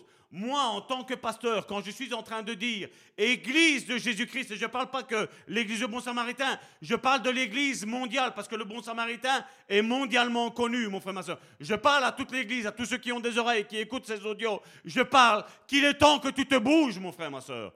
Regarde ton voisin et dis-lui, il est temps que tu te bouges.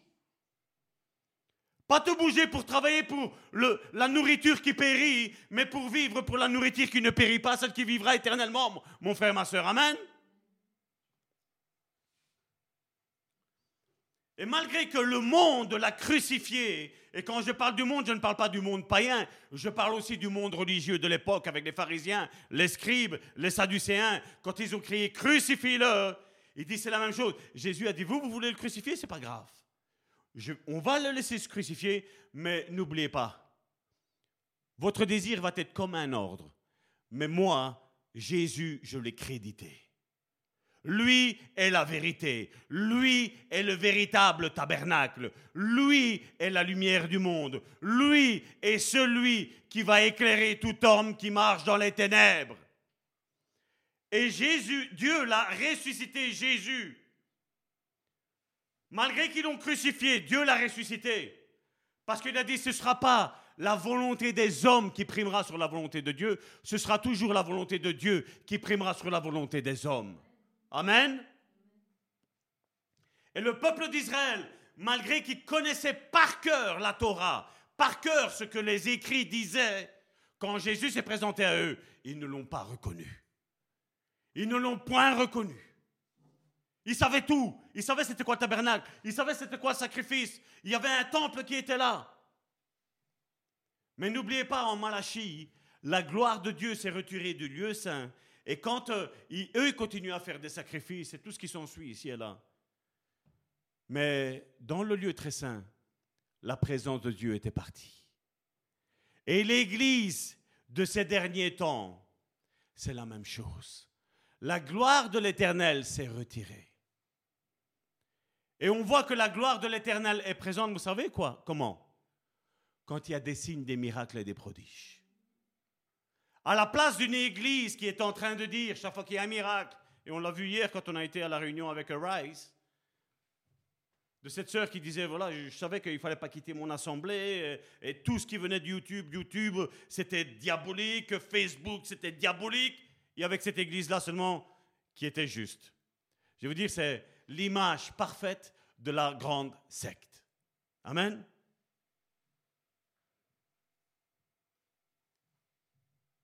Jésus montrera qu'il est avec une personne, avec une église, en faisant des signes, des miracles et des prodiges. Parce que le Saint-Esprit est au milieu d'elle et le Saint-Esprit est habitué à mettre l'ordre là où il y a le chaos. Le Saint-Esprit est habitué à mettre la guérison là où il y a la maladie. Le Saint-Esprit est habitué à mettre la vie là où il y a la mort. Amen.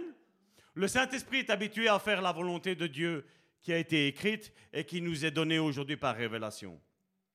D'ailleurs, regardez ce qu'il est mis dans Actes chapitre 4 au verset 33 dans la Bible du Semeur.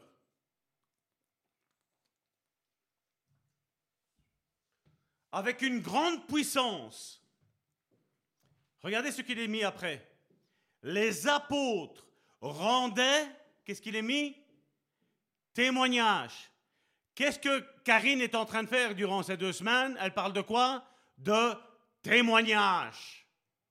Donc, les apôtres rendaient témoignage de la résurrection du Seigneur Jésus-Christ et la grâce de Dieu, qu'est-ce qu'il était mis?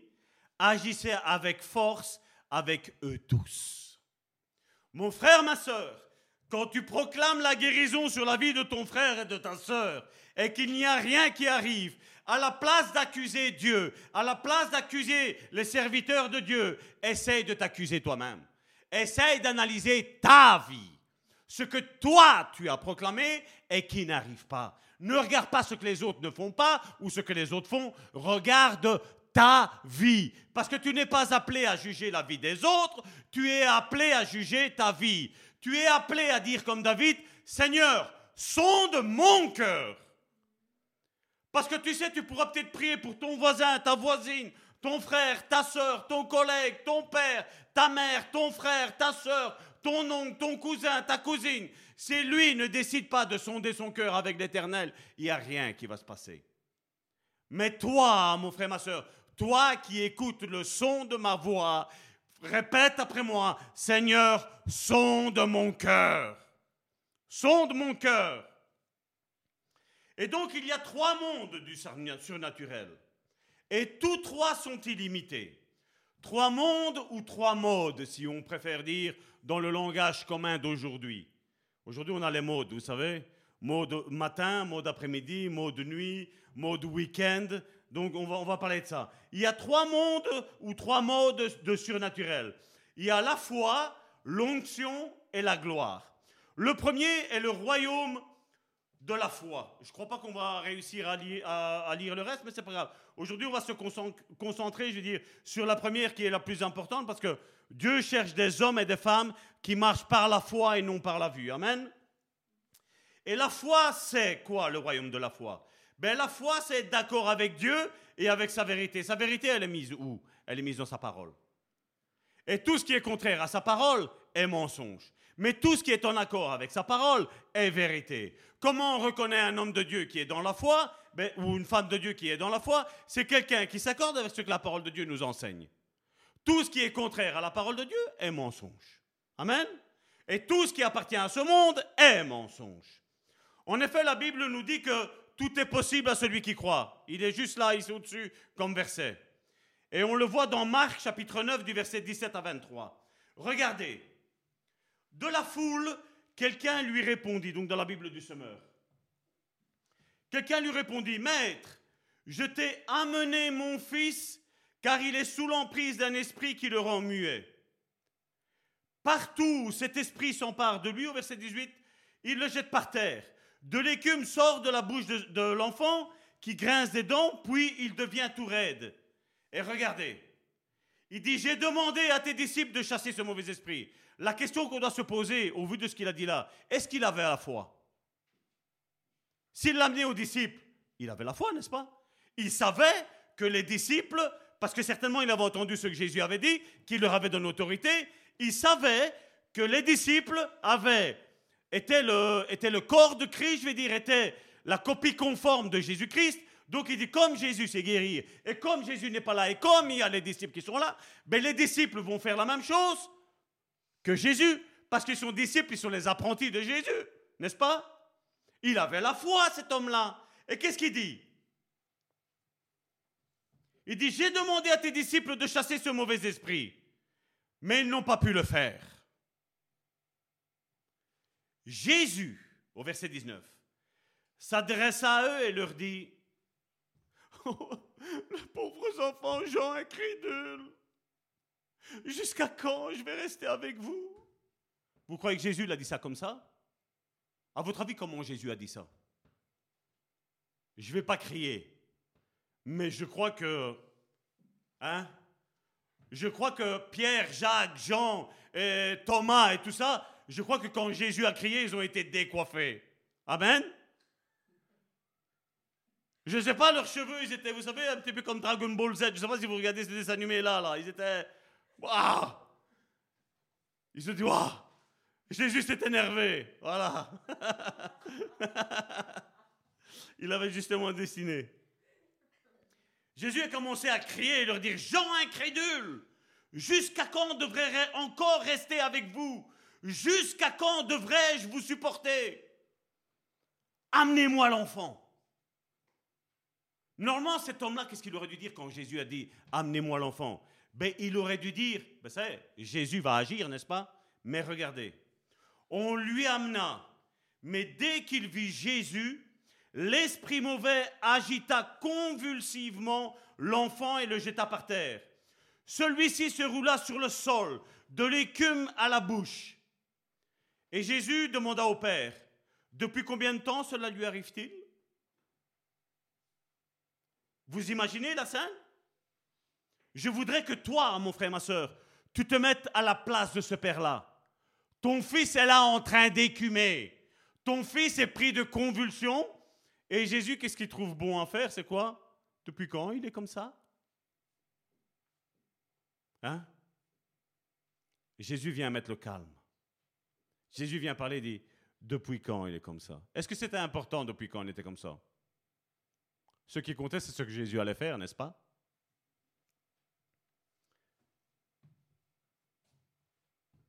Et le Père répondit, depuis qu'il est tout petit. Verset 22. Souvent même, l'esprit mauvais le pousse à se jeter dans le feu ou dans l'eau pour le faire mourir.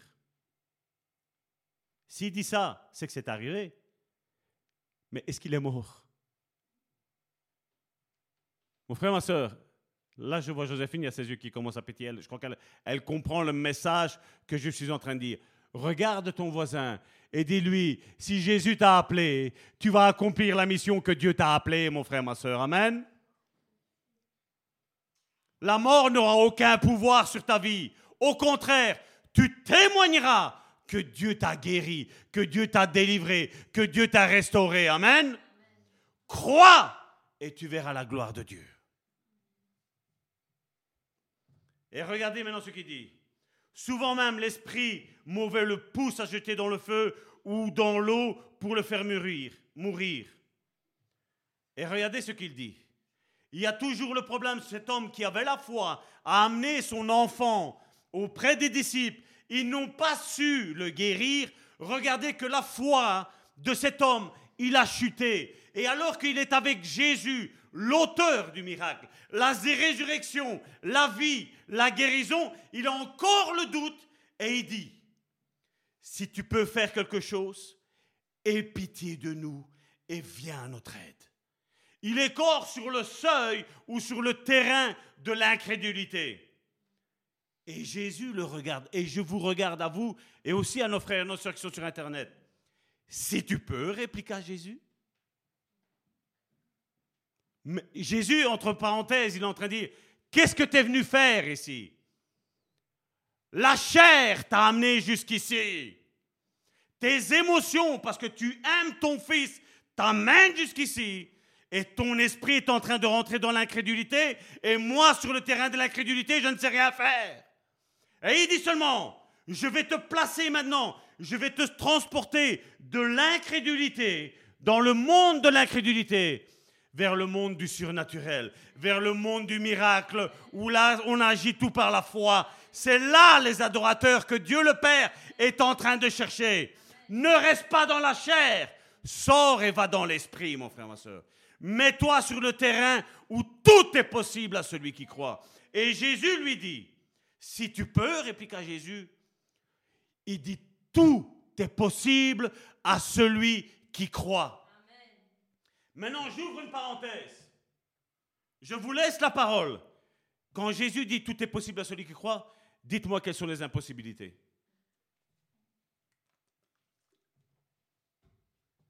C'est quoi les impossibilités? Pourquoi vous avez la bouche close, mon frère, ma soeur Hein? Pourquoi quand tu vas sortir de ce lieu Pourquoi quand tu vas couper YouTube, mon frère, ma soeur Pourquoi tu vas retourner, dans le seuil de l'incrédulité? Reste dans la foi. Proclame comme cet enfant le disait. Il ne le voit pas. Cet ans, il dit, Jésus m'a guéri. Jésus m'a guéri. Jésus m'a guéri. Jésus m'a guéri. Jésus m'a guéri. Jésus m'a guéri. C'est ça que tu dois proclamer. Arrête de dire j'ai mal ici, j'ai mal là, et j'ai ça, et j'ai ça. Non, sors du terrain de l'incrédulité et monte sur le terrain du surnaturel, mon frère, ma soeur. Sois transporté, sois transformé. Amen. Vous savez bien, quand on parle de foi avec moi, moi je booste votre foi, mon frère, ma soeur. Amen. Moi, je ne veux rien savoir de tes, de tes signes, de tes symptômes. J'en ai rien à cirer de tes symptômes. Moi, je crois en une chose, que par ces meurtrissures, je suis guéri. Je crois en rien d'autre. Quand Dieu a fait l'homme, donc Adam, et il l'a placé dans le jardin d'Éden, est-ce que Dieu a demandé à Adam qu'il devait avoir la foi? Il n'avait pas besoin de foi. Ça vous étonne? Parce que Adam était un être spirituel, n'est-ce pas? Il était dans le jardin d'Éden, donc c'est dans le jardin des délices de Dieu. Il était dans le paradis de Dieu. Mais une fois qu'il a péché, qu'est-ce que Dieu a dû faire? Il a mis deux anges là, il a dit, toi, tu sors d'ici parce que là, tu as péché. Et comme on dit, il a juste mordu dans un simple fruit. Hein? Frère, sœur, pourquoi tu es en train d'excuser ton péché? Parce que Adam n'a fait que mordre dans un fruit. Peu importe si tu crois que c'est une pomme, une banane ou ce que tu veux, ce n'est pas ça l'importance. Le plus important, c'est qu'il a désobéi à l'ordre de Dieu et Dieu l'a chassé du paradis il l'a mis sur terre. Il a dit, là maintenant, tu vas travailler à la sueur de ton front. Et toi, femme, qui t'es laissée séduire par Satan, toi, tu vas enfanter avec douleur. Et la grâce de Dieu a inventé la péridurale, n'est-ce pas, pour les femmes qui ont pu l'utiliser. Et donc, il n'avait pas besoin. et quand il a commencé quand il a péché, là, il a, commencé à avoir la peur. Est-ce qu'auparavant, il avait la peur? Je ne vois pas un Adam qui avait peur quand Dieu lui a dit, voici tous les animaux vont arriver. Je ne sais pas si tu vois un lion arriver vers toi. Dans quel état tu serais? Certains ont peur des petits chihuahuas, vous savez, les petites boules de, de poils. Il y a certains, ils ont peur d'un petit machin. T'imagines si tu vois un lion arriver près de toi? Est-ce qu'il avait peur? Il n'avait peur de rien. Pourquoi? Parce qu'il était dans le surnaturel de Dieu. Et dans le surnaturel de Dieu, il n'y a pas de peur, il n'y a pas de timidité, il n'y a pas de maladie, il n'y a pas de souffrance. Et c'est là où on doit retourner. Et la nouvelle naissance que Jésus a dit, c'est, je, crois que vous l'avez compris, donc Adam était dans le surnaturel de Dieu, il pêche, il redevient sur le, le temps atmosphérique, on va dire, la terre-terre, hein, il est ici. Et quand Jésus a dit que nous devons naître de nouveau, c'est comme si Adam a connu, je veux dire, le paradis de Dieu, et ensuite il a connu la terre. Nous, on a connu laquelle? Nous, on n'a connu que la terre. Maintenant, à partir du moment où tu nais de nouveau, la Bible nous dit que nous avons été transportés dans le royaume de gloire.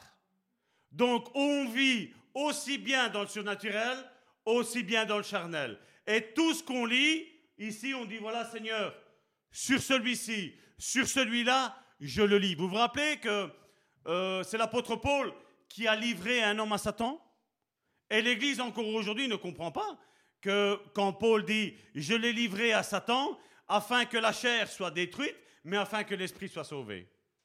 L'Église encore aujourd'hui ne comprend pas.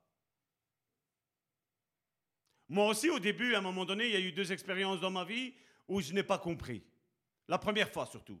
La deuxième, quand j'ai eu un son qui est arrivé et où on m'a dit, écoute Salvatore, attention, l'Esprit m'a dit, attention Salvatore, parce que cette sœur-là, elle va retourner les talons contre toi.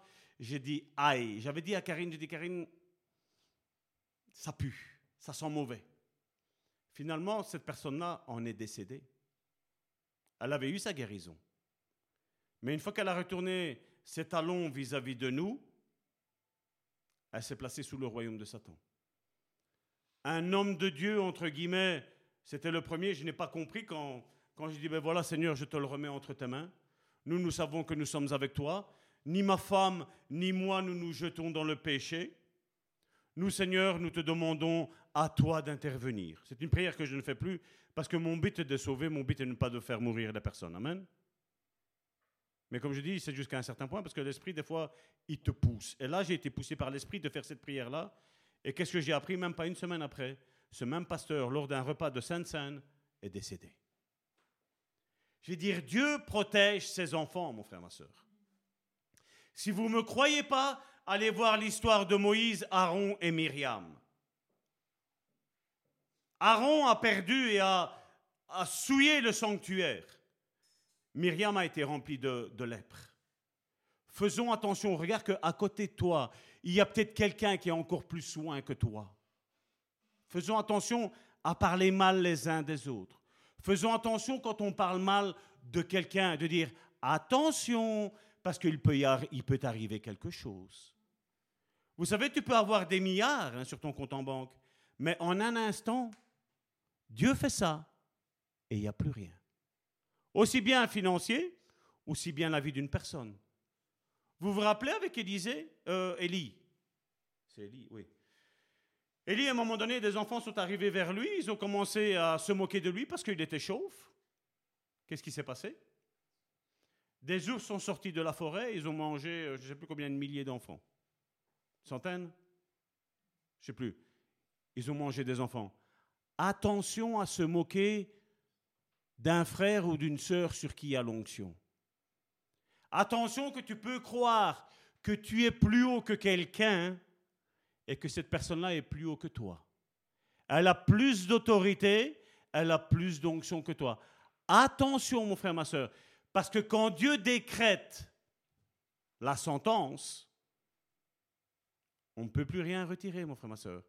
Aussi bien Dieu ne se repent pas de ses dons et de ses ministères, quand Dieu déclare quelque chose sur la vie de quelqu'un, attention, danger. Attention. Et on voit que Adam, après la chute, il n'est resté qu'avec ses sens naturels. Et la foi, après, il a dû, il a dû se connecter au spirituel au niveau de la foi. J'imagine que tout le temps qu'il est resté sur la terre, il a dû regretter amèrement ce foutu jour où il a mordu dans ce fruit.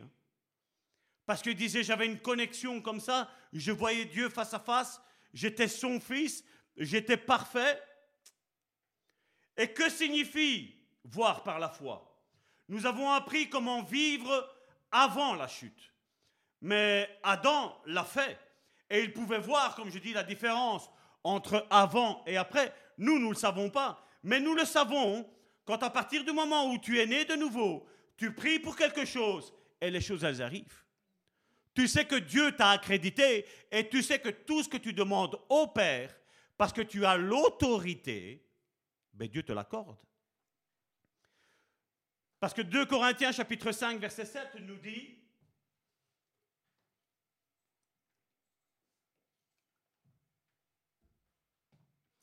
car nous vivons guidés par la foi et non par la vue. En d'autres termes, il dit, ne vis pas avec ce que tu vois, ne vis pas avec ce que tu ressens, ne vis pas avec ce que les médecins disent que la maladie va provoquer dans ta vie. Moi, je suis toujours étonné quand les chrétiens ne croient pas au, au, lien héréditaire, mais seulement quand ces mêmes chrétiens vont voir le médecin et quand le médecin leur dit Monsieur, madame, vous avez le cholestérol Oui. Est-ce que votre père, est-ce que votre mère, est-ce que votre grand-père, est-ce que votre arrière-grand-père, jusqu'à quatre générations, on a encore entendu quelque chose encore ici qu'on nous disait, c'était jusqu'à quatre générations. Est-ce qu'il y a quelqu'un qui a ça? Et là, tu as le petit chrétien qui dit Oui, oui. Et quand tu leur parles des réalités spirituelles, on n'y croit pas. Non, c'est toi qui me le dis, je n'y crois pas. Mais le médecin qui est un païen, lui, tu le crois. Et je vais te dire, mon frère, ma soeur,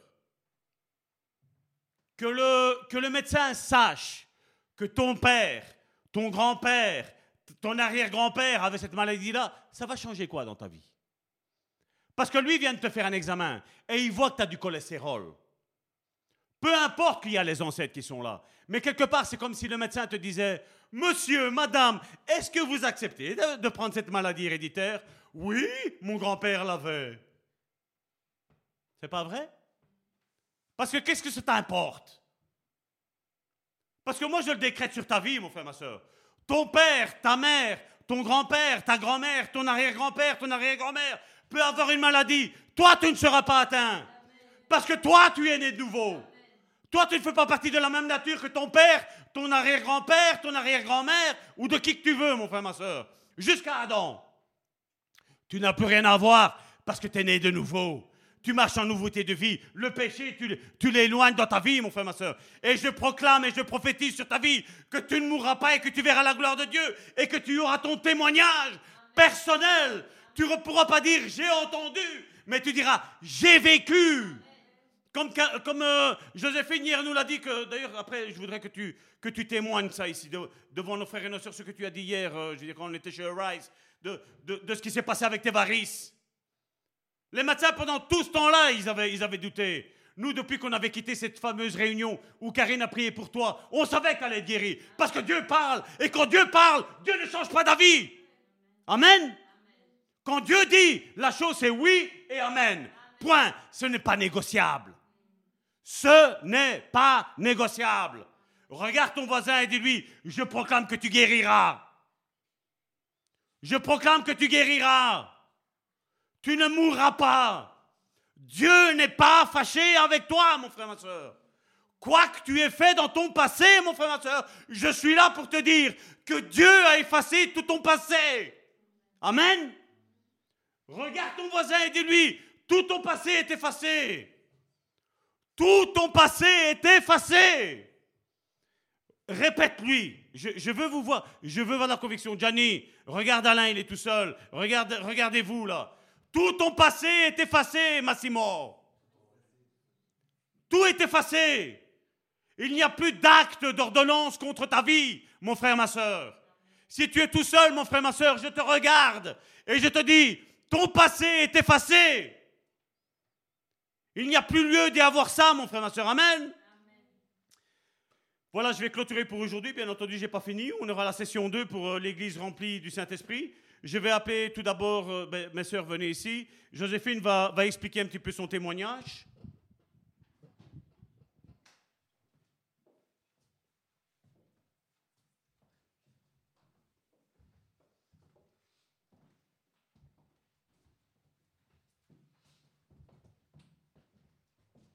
Amen. C'était pas prévu. non. Donc euh, voilà, en gros, euh, il y a quelques années, euh, après mes grossesses, j'ai eu des varices. Et donc elles étaient très très douloureuses. Et donc, notamment la nuit, j'avais des, des, fortes crampes. Et donc j'en avais pas parlé autour de moi parce que comme vous le savez, l'ennemi aime bien nous isoler quand on souffre. Il préfère nous isoler plutôt que d'en parler à des personnes de confiance autour de nous. Euh, une opération était prévue et donc euh, la veille, nous avions eu euh, une réunion de prière et là, l'Esprit m'a vraiment poussé à le dire aux personnes qui étaient là. Donc il y avait le pasteur Salvatore, la prophétesse Amici, la prophétesse Karim, l'apôtre Amici, il y avait Alain aussi parmi nous. Et donc là, je l'ai dit, je me suis sentie de le dire, écoutez, il y a une opération demain qui est prévue, mais je sais que, je sais que Dieu peut me guérir. Et donc, euh, la prophétesse Karine m'a imposé les mains sur mes jambes, j'ai senti une forte chaleur et je n'ai plus jamais eu mal jusqu'à aujourd'hui. Je rends vraiment grâce à Dieu. Et euh, c'était vendredi. Vendredi, je suis retournée parce que j'ai encore des problèmes de rétention d'eau, mais aucune douleur.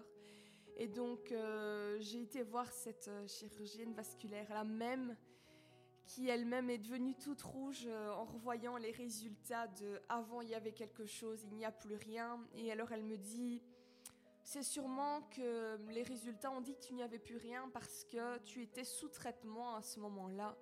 Elle m'a dit, on va vérifier tes jambes. Elle a regardé, elle a dit, en effet, il n'y a plus, il n'y a plus de varices, il n'y a plus rien. Et donc euh, voilà, je dois juste faire un peu de, de kiné pour la rétention d'eau, un peu plus, rien de grave quoi. Tout ça pour dire que durant tout ce temps, euh, rien n'est revenu. Dieu a guéri, il a guéri, point. Ça, ça ne revient pas. Et donc euh, je rends vraiment gloire à Dieu parce que la, la souffrance est partie. Et je vous invite vraiment à, à parler à une personne de confiance. Ne vous isolez pas quand vous avez un problème. Je suis d'accord qu'il ne faut pas en parler à tout le monde parce que sinon euh, tout le monde vient vous parler inlassablement de ce problème. Mais comme il a été dit, Dieu vous guide, Dieu vous met des personnes de confiance autour de vous. Parlez-en à ces personnes-là uniquement, une maximum deux, qui prient pour vous et euh, vous allez voir vraiment Dieu intervenir dans votre problème. Amen. Voilà, soyez bénis, soyez guéris.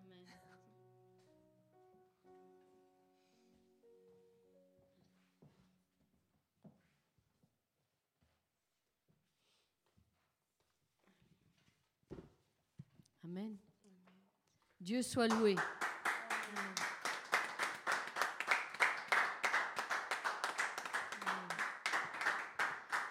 Et je me souviens que ce jour-là, je lui avais dit, Joséphine, prépare-toi parce que c'est pas le seul témoignage que tu auras, il y aura d'autres. C'est le premier, mais il y en aura d'autres. Effectivement, entre-temps, il y en a eu d'autres, et il y en aura encore d'autres, certainement. Amen. Amen. Nous rendons grâce à Dieu pour toutes choses. Alors mes bien-aimés, j'espère que vous avez attrapé par la foi cette parole qui a été relâchée euh, ce matin par le pasteur. Nous prophétisons sur vos vies que vous allez être guéris, que vous allez rentrer dans votre saison de guérison, de restauration au nom de Jésus-Christ. Recevez cette parole par la foi, croyez-y, quels que soient les symptômes, ignorez les symptômes et continuez à marcher par la foi jusqu'à ce que la, la- la guérison se matérialise. Amen. Nous allons continuer en clôturer ce culte avec un- une bonne déclaration, un chant de déclaration de foi. Alors j'espère que vous vous joignez à nous pour euh, pouvoir euh, euh, proclamer cette parole de foi. Croyez-y de tout votre cœur et vous recevrez au nom de Jésus-Christ. Si tu as de la foi comme un petit grain de moutarde, ainsi tu as de la foi comme un petit grain de moutarde, ainsi parle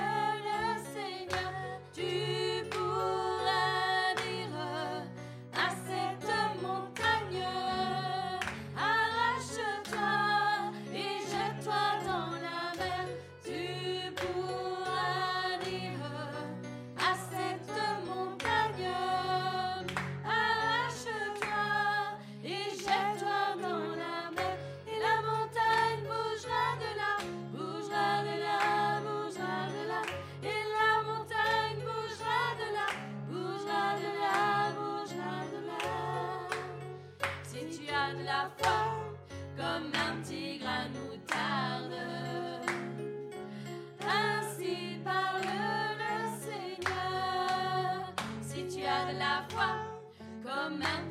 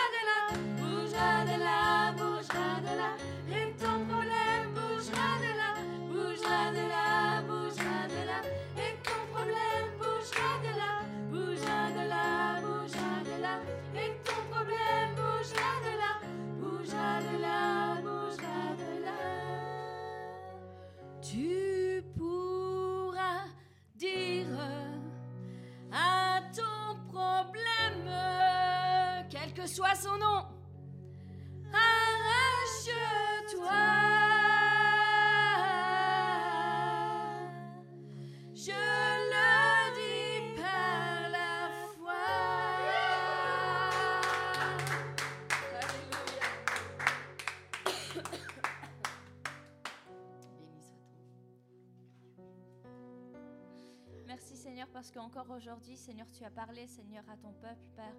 Merci Seigneur parce que tu as guéri, Seigneur, chacun de mes frères et de mes sœurs, Seigneur, peu importe, Seigneur, leur maladie, Père. Merci Seigneur parce que tu vas encore nous accompagner, Seigneur, chacun d'entre nous, Seigneur, dans cette nouvelle semaine, Seigneur, qui commence, Père. Que tu puisses nous aider, Seigneur, chacun d'entre nous, Seigneur, à retrouver la paix, Seigneur, retrouver, Seigneur, le courage, Seigneur, la persévérance, Père, la patience.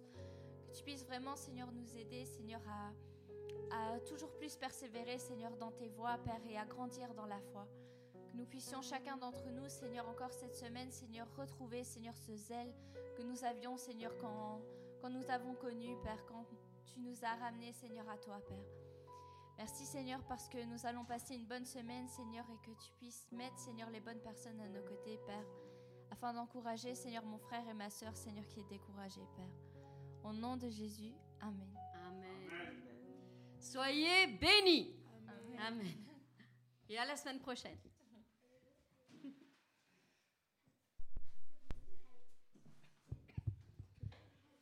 On peut couper les micros. Massimo, tu peux couper les micros